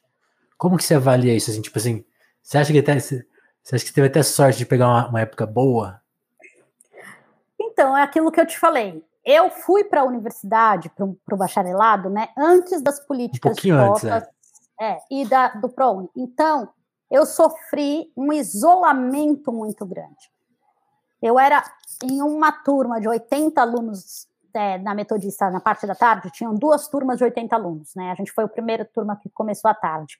Eu era a única negra. A única negra e a única periférica que saía da PQP para ir para lá. Então, Lá é longe, fui... conheço. É muito longe de onde eu moro, eram três horas, porque nem tinha metrô tão extenso quanto tem agora, né? O metrô Capão nem era tão conectado. E, assim, foi muito depressivo, foi muito isolador. E eu entendo hoje as pessoas que não querem estar nesses espaços, porque é um espaço de violência. Saquei. Entendeu? É um espaço de agressão, é um espaço de violência. A gente luta para estar ali mas isso adoece a gente. Não estou dizendo que a gente não tem que estar, a gente tem que estar onde a gente quiser. Mas isso adoece a gente, principalmente quando você é a única pessoa. Então, eu não peguei essa fase áurea das universidades no sentido da inclusão. Eu peguei já depois no mestrado e como profissional e cobrindo. Eu fui cobrir cotas em Brasília em 2010, 2011, entendeu? É, eu fui cobrir cotas, eu fui. Então, assim, como profissional, sim, como aluna, não.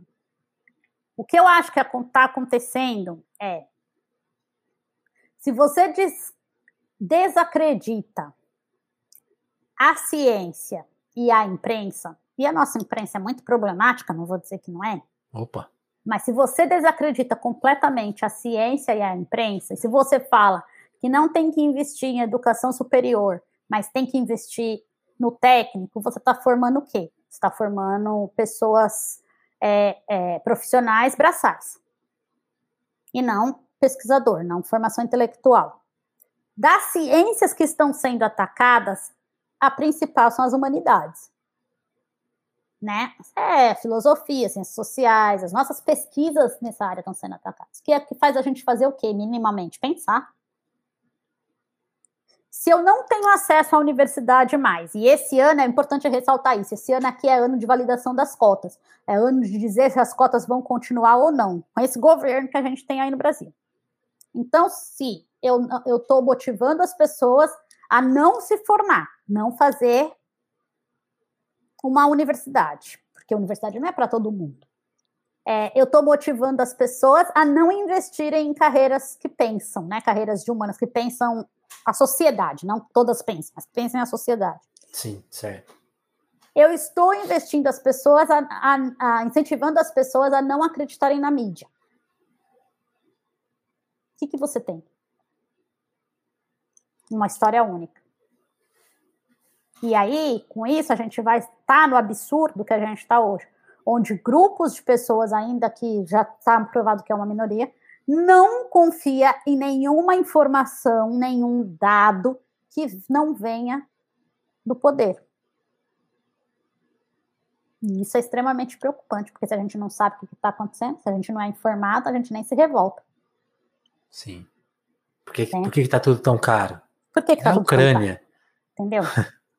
Então, assim, a gente nem se revolta, a gente não vai se abalar. Por que, que nos governos de esquerda, que não foram perfeitos, tenho muitas críticas ao governo Lula e ao governo Dilma, né? Muitas. Mas assim, por que que todo mundo se revoltou, foi pra rua? Porque podia, porque tinha informação.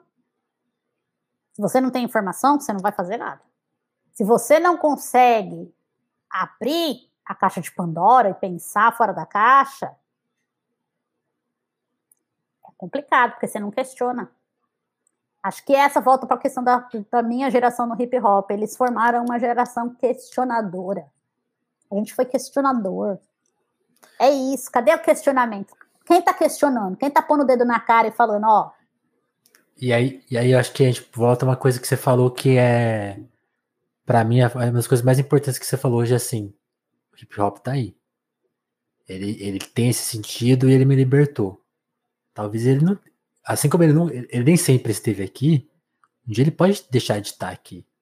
E quando você fez a, a, a aula do hip hop, a gente mostrou como a formação dele é delicada e é uma construção, né? De, de para rumo à libertação. Então, tipo assim, ele pode se tornar um, um instrumento de opressão se ele não for bem cuidado, bem gerido, bem pensado, se, ele, se não deixar ele, ele, respirar, né?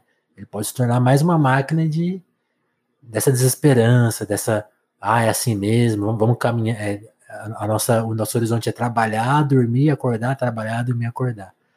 A gente pode perder isso, né? É importante proteger o hip hop. Né? Eu acho que o hip hop ele é maior do que isso. Né? O, certo. o, o Kuhurk, ele vai falar, né? As pessoas aqui têm muita definição do que é a geração do hip hop.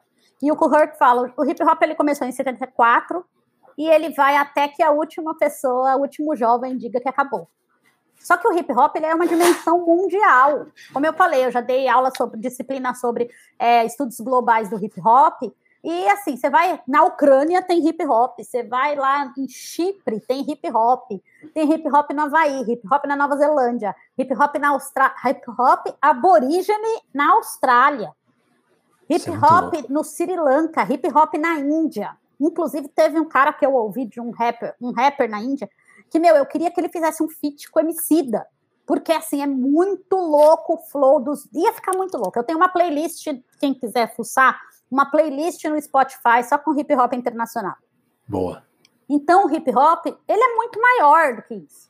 Ele se tornou, para mim, ele é o maior movimento de manifestação cultural e política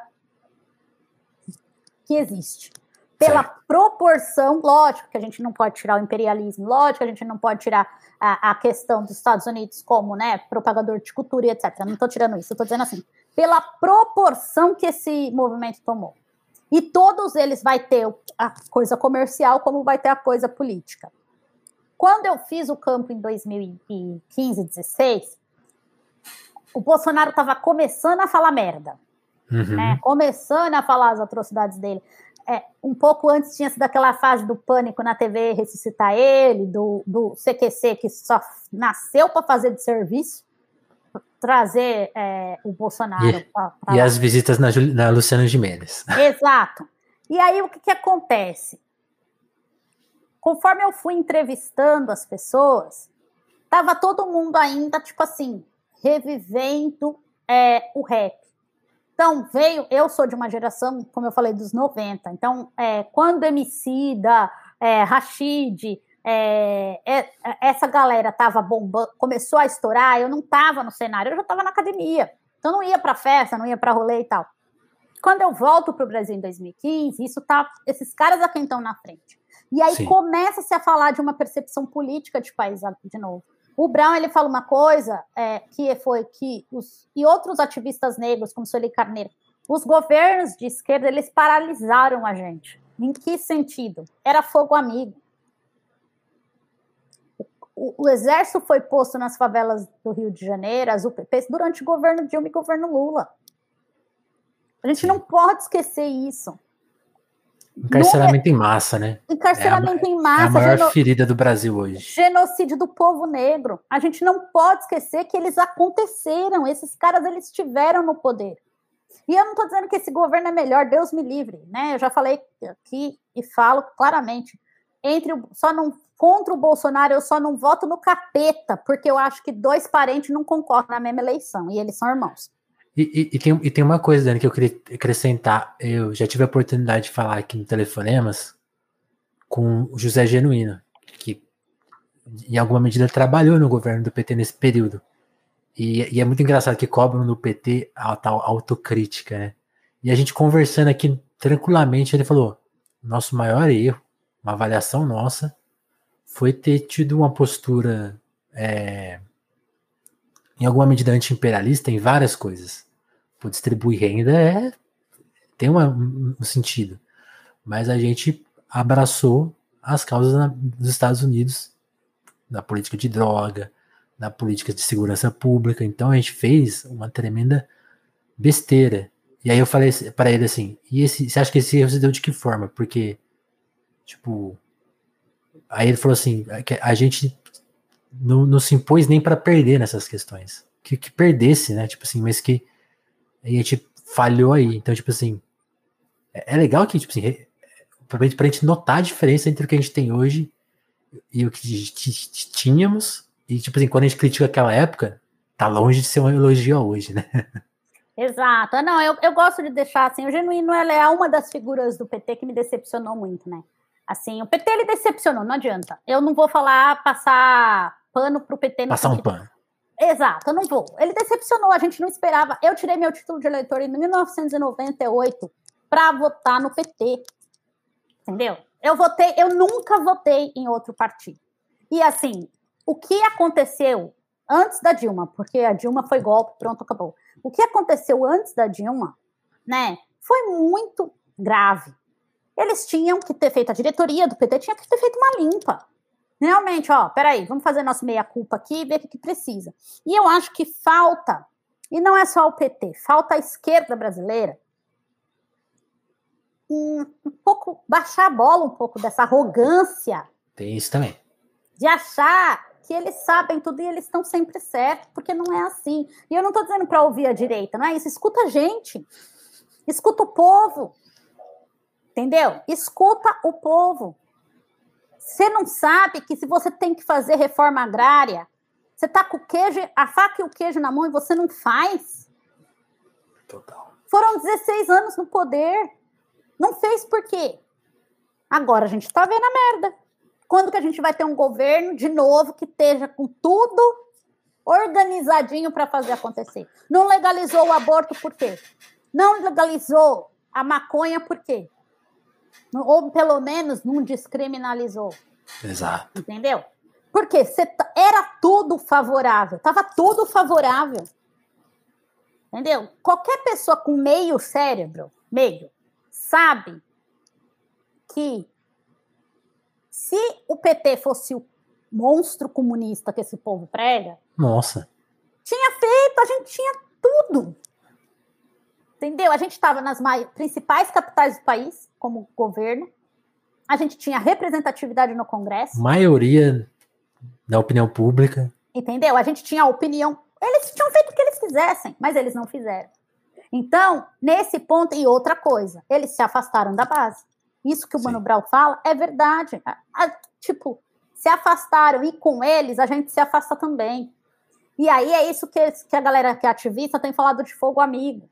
O que, que acontece? Porque era o PT, porque era a esquerda, a gente nem conseguia combater. Porque quando a gente ia combater, ah, mas a gente fez isso. Tá, mas vocês não fizeram favor, a gente votou em vocês. Então, eu acho que quando voltar, e eu espero, eu estou torcendo para que seja em, em, outubro, né? Eles têm que ter que essa reflexão, cara. Eles têm que Sim. voltar a fazer coisa de base. Como que, como que a direita chegou? Tudo bem, teve boots, teve. Tá, mas eles comunicam. Eles estão lá falando com as veinhas nas igrejas, gente. Eles estão. O que, o que a esquerda conseguiu fazer com a gente de mobilização nos anos 90 até os anos 2000, que foi o que elegeu o Lula em 2002, com os movimentos sociais e a política de base, eles fizeram agora. Com a ajuda da Globo, com a ajuda do Trump, do Steve Bannon e etc. Mas eles comunicaram com a galera. Sim. E eles comunicaram. Eu, eu até tenho uma viagem assim, muito com base, base em nada, mas que um dia vão comparar essa, essas duas eleições. Sim, elas têm, elas, elas têm diferenças gritantes, porque, tipo assim, a eleição do Bolsonaro se dá após um golpe, né? A do Lula vem de, um, vem de, um, longo processo democrático. Mas essa semelhança, Exato, você, consegui, a, você a conseguiu 60%. A semelhança é, de mobilização de um povo. De revolta, é, né? De revolta. É. Quer dizer, aquilo que estava acontecendo, gente, o que, que preparou o Lula? A gente saiu da ditadura, entrou o, o, o Sarney, o Sarney não estabilizou a economia, mudamos de moeda 955 mil vezes em, em poucos anos. De, aí a gente tem o Collor, né? A democracia no Brasil ela é um bebê, porque 30 anos, 35 é anos de democracia é nada. A gente tem o Collor, que os empresários botaram a esperança e se lascaram, porque ele roubou, parou a economia, ia melhorar, mas roubou. E muito pobre se lascou também. Quem tinha uma poupancinha lá, Dançou. pronto. E aí, com isso, vem Fernando Henrique, com a promessa do real e tal, não sei o quê, e o PSDB fica oito anos no poder. O PSDB no poder estabiliza uma economia, principalmente para as classes mais abastadas, mas o pobre continua pobre. E bem Uma pobre. revolta, né? Exato. E aí a gente tem. Eu enxergo muito esse voto no Lula. Mano, eu vou votar no cara mais louco que tem finalmente, porque chega. Né? Chega, eu vou votar em quem tá falando com pobre. E, foi, e aí, só que para mim a grande virada é quando o Lula veste o Armani. Porque aí ele Também. já não. A barba dele já não assusta tanto. Né? Ele tá limpinho, não é o torneiro mecânico. Sim. Ele é o cara que, que usa um Armani. E tudo bem, e foi um governo muito bom. Só que a gente não pode esquecer que esse governo não governou sozinho as políticas públicas que existiram no governo Lula, principalmente em relação às questões raciais, elas não surgiram com o Lula, elas surgem com a, o Fórum Social Mundial, com as conferências da ONU, é, a última principalmente em Durban, em 2001. Quando a gente volta com a assinatura da, é, da carta né, de, de apoio é, a, a Carta contra a Discriminação Racial, que o Brasil é signatário e que diz que vai se criar políticas públicas de reparação. Então, o Lula não assinou porque ele acordou de manhã e falou: vou, vou assinar. Ele assinou porque existia um grupo de ativistas, não só negros, mas indígenas, mas é, movimentos de mulheres, movimentos de, de moradia, que estava negociando com ele o seguinte: a gente te apoia, e mobilizar mas... as nossas comunidades, mas você olha para as nossas causas. E ao longo desse período, principalmente depois do primeiro mandato, eles esqueceram disso. Como que você esquece? E eles aparelharam isso. Eles pegaram esses líderes ativistas e colocaram no governo. Aí o cara não fala mais, o cara tá calado, porque agora ele é governo. Entende? E aí o que que acontece? A gente chega, e aí é outra coisa. Aí a mídia, né, a, a Rede Globo é uma da, a Veja, a Rede Globo, o é. Estadão, a Folha, eles são os principais responsáveis pelo golpe de 2016. É só ver. é só que calhou se, no Bolsonaro. Não sei se você concorda, mas todo mundo que tiver a oportunidade de escutar a Dilma conversando no, com o Mano Brown, o Mano Brown. Foi isso. Você nunca viu esse lado dela na imprensa. Não. Simplesmente. Não. Assim, e, e é para mim é claro, assim, de 2013 até 2016, tô na Rede Globo, aquele bonito dele lá, como é o nome dele, gente? Luciano Huck, né? Que já tinha suas próprias intenções maquiavélicas de poder. O que, que eles fizeram? Eles demonizaram o PT, desacreditaram, e não estou dizendo que o PT era inocente, não é isso. Eles demonizaram aquele partido para eleger quem? Aécio Neves. Quando a Aécio Deu Neves perde em 2014, eles não param, eles continuam bombardeando até 2016, quando sai a Dilma. Só que eles não contavam com o maluco do Bolsonaro. Se eu voltar no, se eu tiver uma máquina de voltar no passado, que só vá até ali naquele ano, né? Senão eu voltaria mais atrás, né? Oh, mas dá para voltar até ali. Pô, não, elege o Aécio aí, vai. Faz, realiza o sonho de vocês aí, vai, vamos ver o que acontece. Essa aí, deixa a gente em paz. Então, assim, é, essa é uma coisa que, assim, tem que se dar nome aos bois. Total. Ali, quem derruba, quem causa confusão. Gente, o que, que foi aqueles 20 centavos? Eu, eu falo que aqueles 20 centavos de 2013 foram os 20 centavos mais caros que a gente já teve que pagar.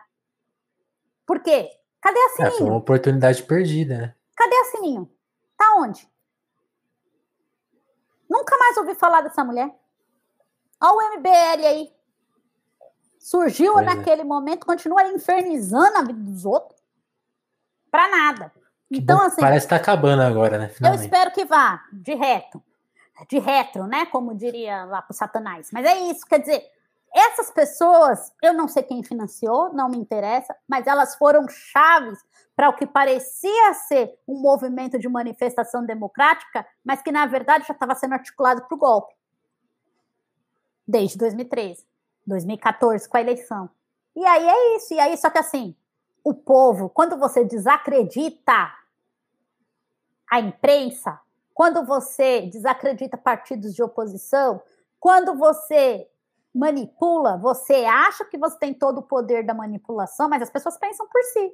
E aí surge um cara que tá falando, ó, a gente continua, a gente tá voltando a ficar pobre, a gente tá ficando sem emprego, a gente tá tendo violência de novo, né? Agora que eu comprei o meu Celta financiado em cinco anos, o ladrão quer levar, o ladrão tá roubando meu celular, dando tiro em pai de família, e aí aparece um louco no mundo dizendo que bandido bom é bandido morto, que vai aumentar a segurança pública, que vai dar condições do pai de família de continuar pagando o Celta dele em 50 Ele é a personificação do cada um por si, né? Exato. Só que assim, todos os outros discursos dele foram ignorados. Exato. E a, a, população tem sua culpa nisso. Mas o que eu quero dizer é a, a grande mídia manipulou para votar no Aécio.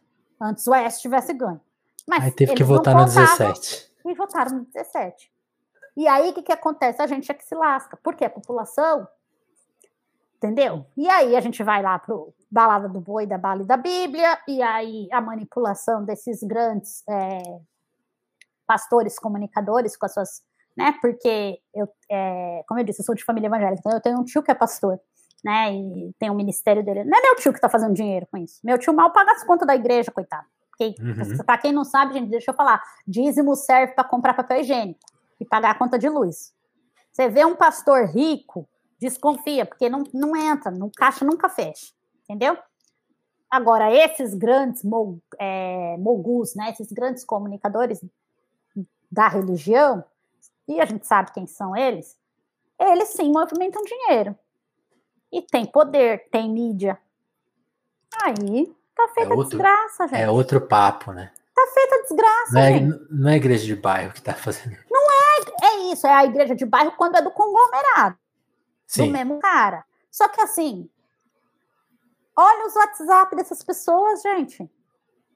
Não tem como, porque eu desacreditei a mídia, eu só acredito nisso aqui, ó. Mas eu vi lá que tem uma madeira de piroca, eu vi o vídeo.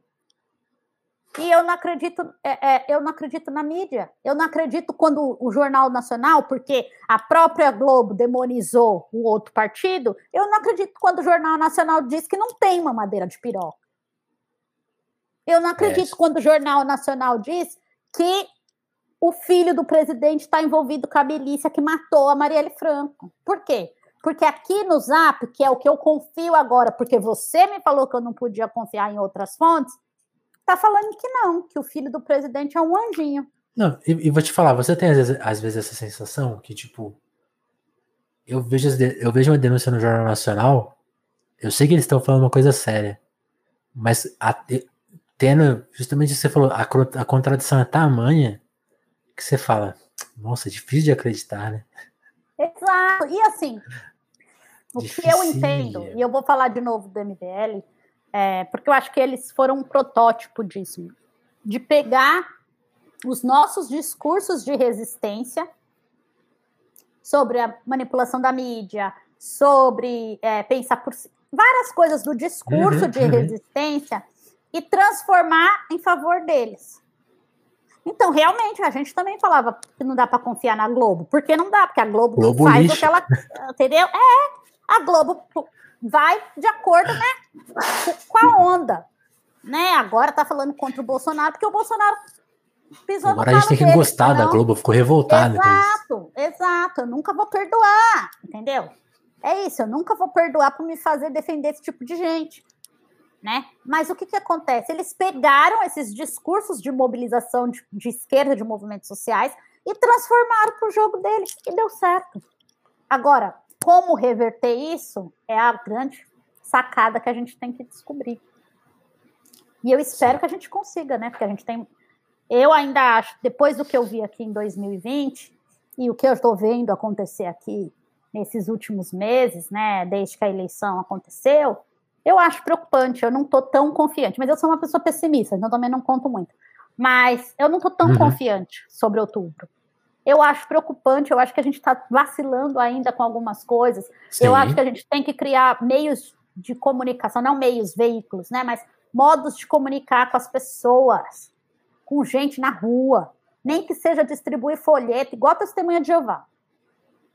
Tem Total. que ter um elo com, essas, com as pessoas que vão votar. Porque, do contrário, eu vou mandar, jovem, tire seu título. Para quê? Para votar 17? Melhor não tirar, não. Tira, não.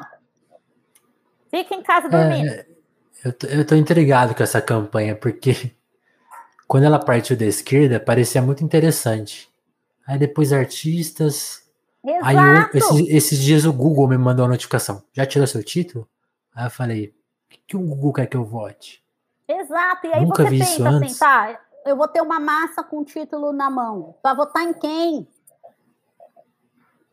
Entendeu? Ali- votar. Ali- aliás, a Natasha mandou uma ideia boa. Quer votar 17? Vota, porque vai anular seu. É, não é, melhor votar 17. Vota em 17, Vota, gente. Vota em 17. Quem é de direita que elegeu o Bolsonaro, vota 17. Eu nem vou falar o outro número aqui, os patinhos. Muito Então é bom. isso, sabe? Assim, tipo, Que Pra bom. quê? Nossa, imagina ideia. Eu, eu, quero, eu, quero, eu quero que isso aconteça, que chegue no dia da eleição até ser. Pô, a galera votou 17 aqui, eles mano. brigando, pensa eles brigando com, as, com os mesários, coitado dos mesários. Pô, não tem a foto do cara. Não tem a foto aqui, meu voto não tá computando. Só que aí você já apertou, já foi. Essa Já urna foi. aqui é comprada. Essa urna aqui, ó, eu quero voto impresso. Que essa urna. Moço, que número você colocou aí, moço? Ah, tá, Esse então. É, Já foi, é, né? já foi, já. Agora já votou, moço. Não posso Ai, dizer ai. nada. Eu não posso te dizer em que número votar. eu tô rindo do que a Natasha tá falando. Não, a, a Natasha arrepiou agora. Aqui. Mas é isso, A, então assim. a Natasha, pra quem tá vendo a versão só em áudio, a, a Natasha escreveu: a gente precisa colocar o 17 na cabeça desse povo. Vai lotar de vídeo do povo falando que é corrupção. Eu, eu, assim, eu não sei qual é o caminho. Eu, eu quero entender. Sim. Eu tenho visto, pelo menos, né, os artistas de rap, que são quem eu sigo. é, eu tenho visto muito mais artistas se mobilizando contra o Bolsonaro. Eu Sim. tenho visto os artistas de rap.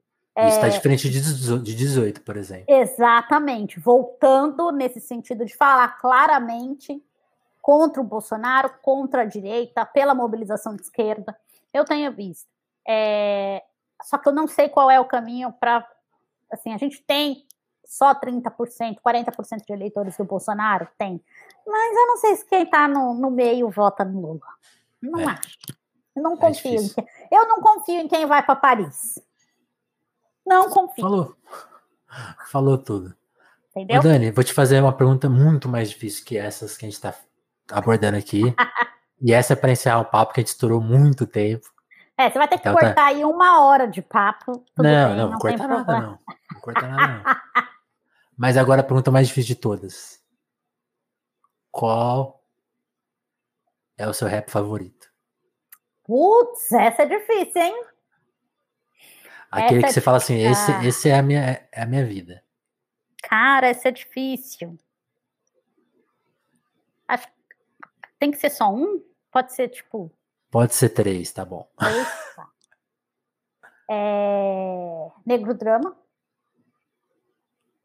Negro Drama é, é, um, é um hino, não adianta, né? Brown e Ed Rock.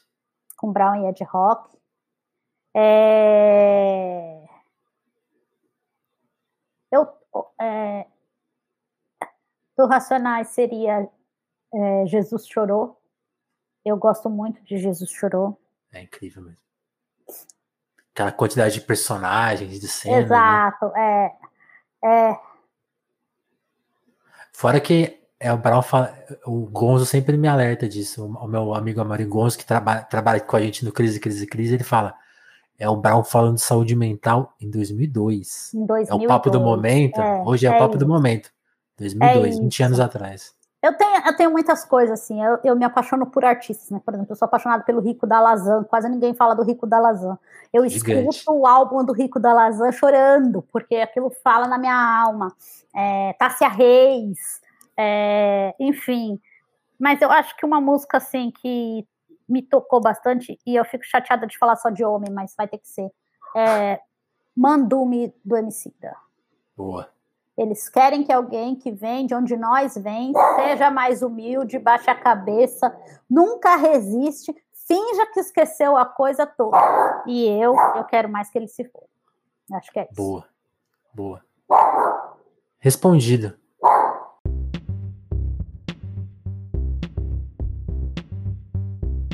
Dani, queria te agradecer. Antes Obrigada. de. Antes de iniciar, só dar esse, esse alôzinho, que é para você que curtiu esse papo, se você entendeu aqui a nossa missão do Telefonemas, né? Que é, é esse áudio um pouco diferente, né? Porque a gente tá fazendo aqui com as condições que a gente tem mesmo de produzir, fazer aqui por live, né? À distância, com os equipamentos. Não são os equipamentos profissionais de um estúdio, então se você compreendeu Inclusive, fica essa informação, né? Tipo, esse áudio um pouquinho abaixo da qualidade tradicional, né? É muito legal, porque quando você tá, ouve ele bastante tempo, o seu cérebro tem uma capacidade de se adaptar a esse tipo de volume.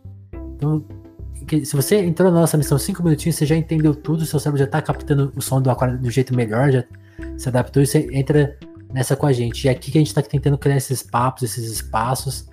E se você chegou até essa hora da conversa, eu acho que você entendeu uma parte da nossa missão. Então eu vou te conversar com você no sentido de, de tipo, ajuda a gente a chegar mais longe. A principal moeda de troca é o compartilhamento. Então manda essa conversa para um amigo, para uma amiga. Se quiser postar na sua rede social, vai, ser um estouro. Mas se você gosta da Dani, do trabalho dela, especialmente manda para mim, fala, olha esse papo aqui, olha essa ideia. Esse é o nosso principal objetivo aqui. Mais do que bombar e tal. Sendo que é, é muito legal quando bomba os papos e dá, tipo, viu pra caramba, mas eu ficaria muito mais feliz se você puder mandar essa conversa para alguém. É a nossa principal moeda de troca. Então, se você chegou até aqui desse, da audiência, entendeu a nossa missão, faz isso, por favor. Agora, se você quiser ir um pouquinho mais longe, contribuir com o nosso Apoia-se, com o nosso Pix, aí tem na tela o Pix na descrição também. Se quiser é, virar membro do nosso canal no YouTube, agora tem um coraçãozinho aí ó, no YouTube, dá para deixar dois reais aí facinho. Também ajuda muito. Então, se você puder dar essa contribuição financeira, tem esses veículos Qualquer dúvida tá na descrição do episódio aí, as formas de contribuir. Mas eu reforço, assim, tipo, primeiro de tudo a contribuição do compartilhamento. É no segundo momento dar essa força também, porque a gente precisa pagar as contas. É tudo em dólar, fazer as coisas na internet. Então é. Tem hora que é dose, assim. Então, quem entendeu a missão, muito obrigado. Vou agradecer hoje o chat, que estava super movimentado na, durante a live, as pretas em Nova York. A Elizabeth, que deu várias contribuições muito legais pessoal aqui do perfil We Love Nova York, tá, Nova York tava em peso aqui. A Gislene Reis, é, quem mais? A Natasha, né, que depois que alegrou aqui a, a live. Então, muito obrigado, turma. E é, o Telefonemas é isso. Quem puder fazer parte desse, desse grupo. E uma outra coisa que eu não posso deixar de, deixar de falar. Imagino que quem tá ouvindo o papo até aqui gosta muito de rap, né? Então aqui no Telefonemas tem KLJ, já teve papo com o Rashid, já teve papo com o Kamal. Nossa, é, é muita gente do rap. Eu não, vou saber falar todos aqui. A, a Tassi eu entrevistei para Popload, né? Precisava trazer essa conversa aqui pro Telefonemas. Mas tem, tem. Dá uma fuçada no nosso feed, tem mais de 200 entrevistas, então você vai encontrar muita gente do rap nacional que você gosta. Então, maratona aí, curte aí que vai ser massa. E Dani, brigadão, hein? Adorei te conhecer. Obrigada a você. O Titiala tá gritando aqui, né? O Titiala é meu cachorro. É, ele quer participar da live, ele já está no, no, limite dele de hoje. Mas é, eu agradeço muito pela oportunidade. Eu espero que quem participou, meninas, muito obrigada. Essas meninas de Nova York que você está falando, Gislene, é, a Tati e etc., elas são meninas de um grupo que eu faço parte, que é chama uh, Quilomba Collective que é um grupo de mulheres negras brasileiras vivendo nos Estados Unidos. Então, elas vieram realmente dar apoio moral. É, eu agradeço muito, agradeço a Natasha também, que teve aqui, a Beth, que é da família, da minha família praticamente, a gente criada junto. E agradeço você, muito, muito obrigada pela oportunidade. Quem quiser saber mais sobre mim, as minhas redes é, todas, né? Twitter e tal, é Daniela Gomes PHD, é só procurar. E meu site tem muita informação também, é danielagomesphd.com. E manda mensagem, se quiser, manda pix também, a gente aceita, né? Vimo, estamos ah, aceitando tudo aqui, só não currículo, ainda não estou aceitando o currículo. Excelente. Então, turma, muito, muito obrigado por quem colou. E até o próximo telefonema. Valeu, Dani. Até mais. Beijão. Até.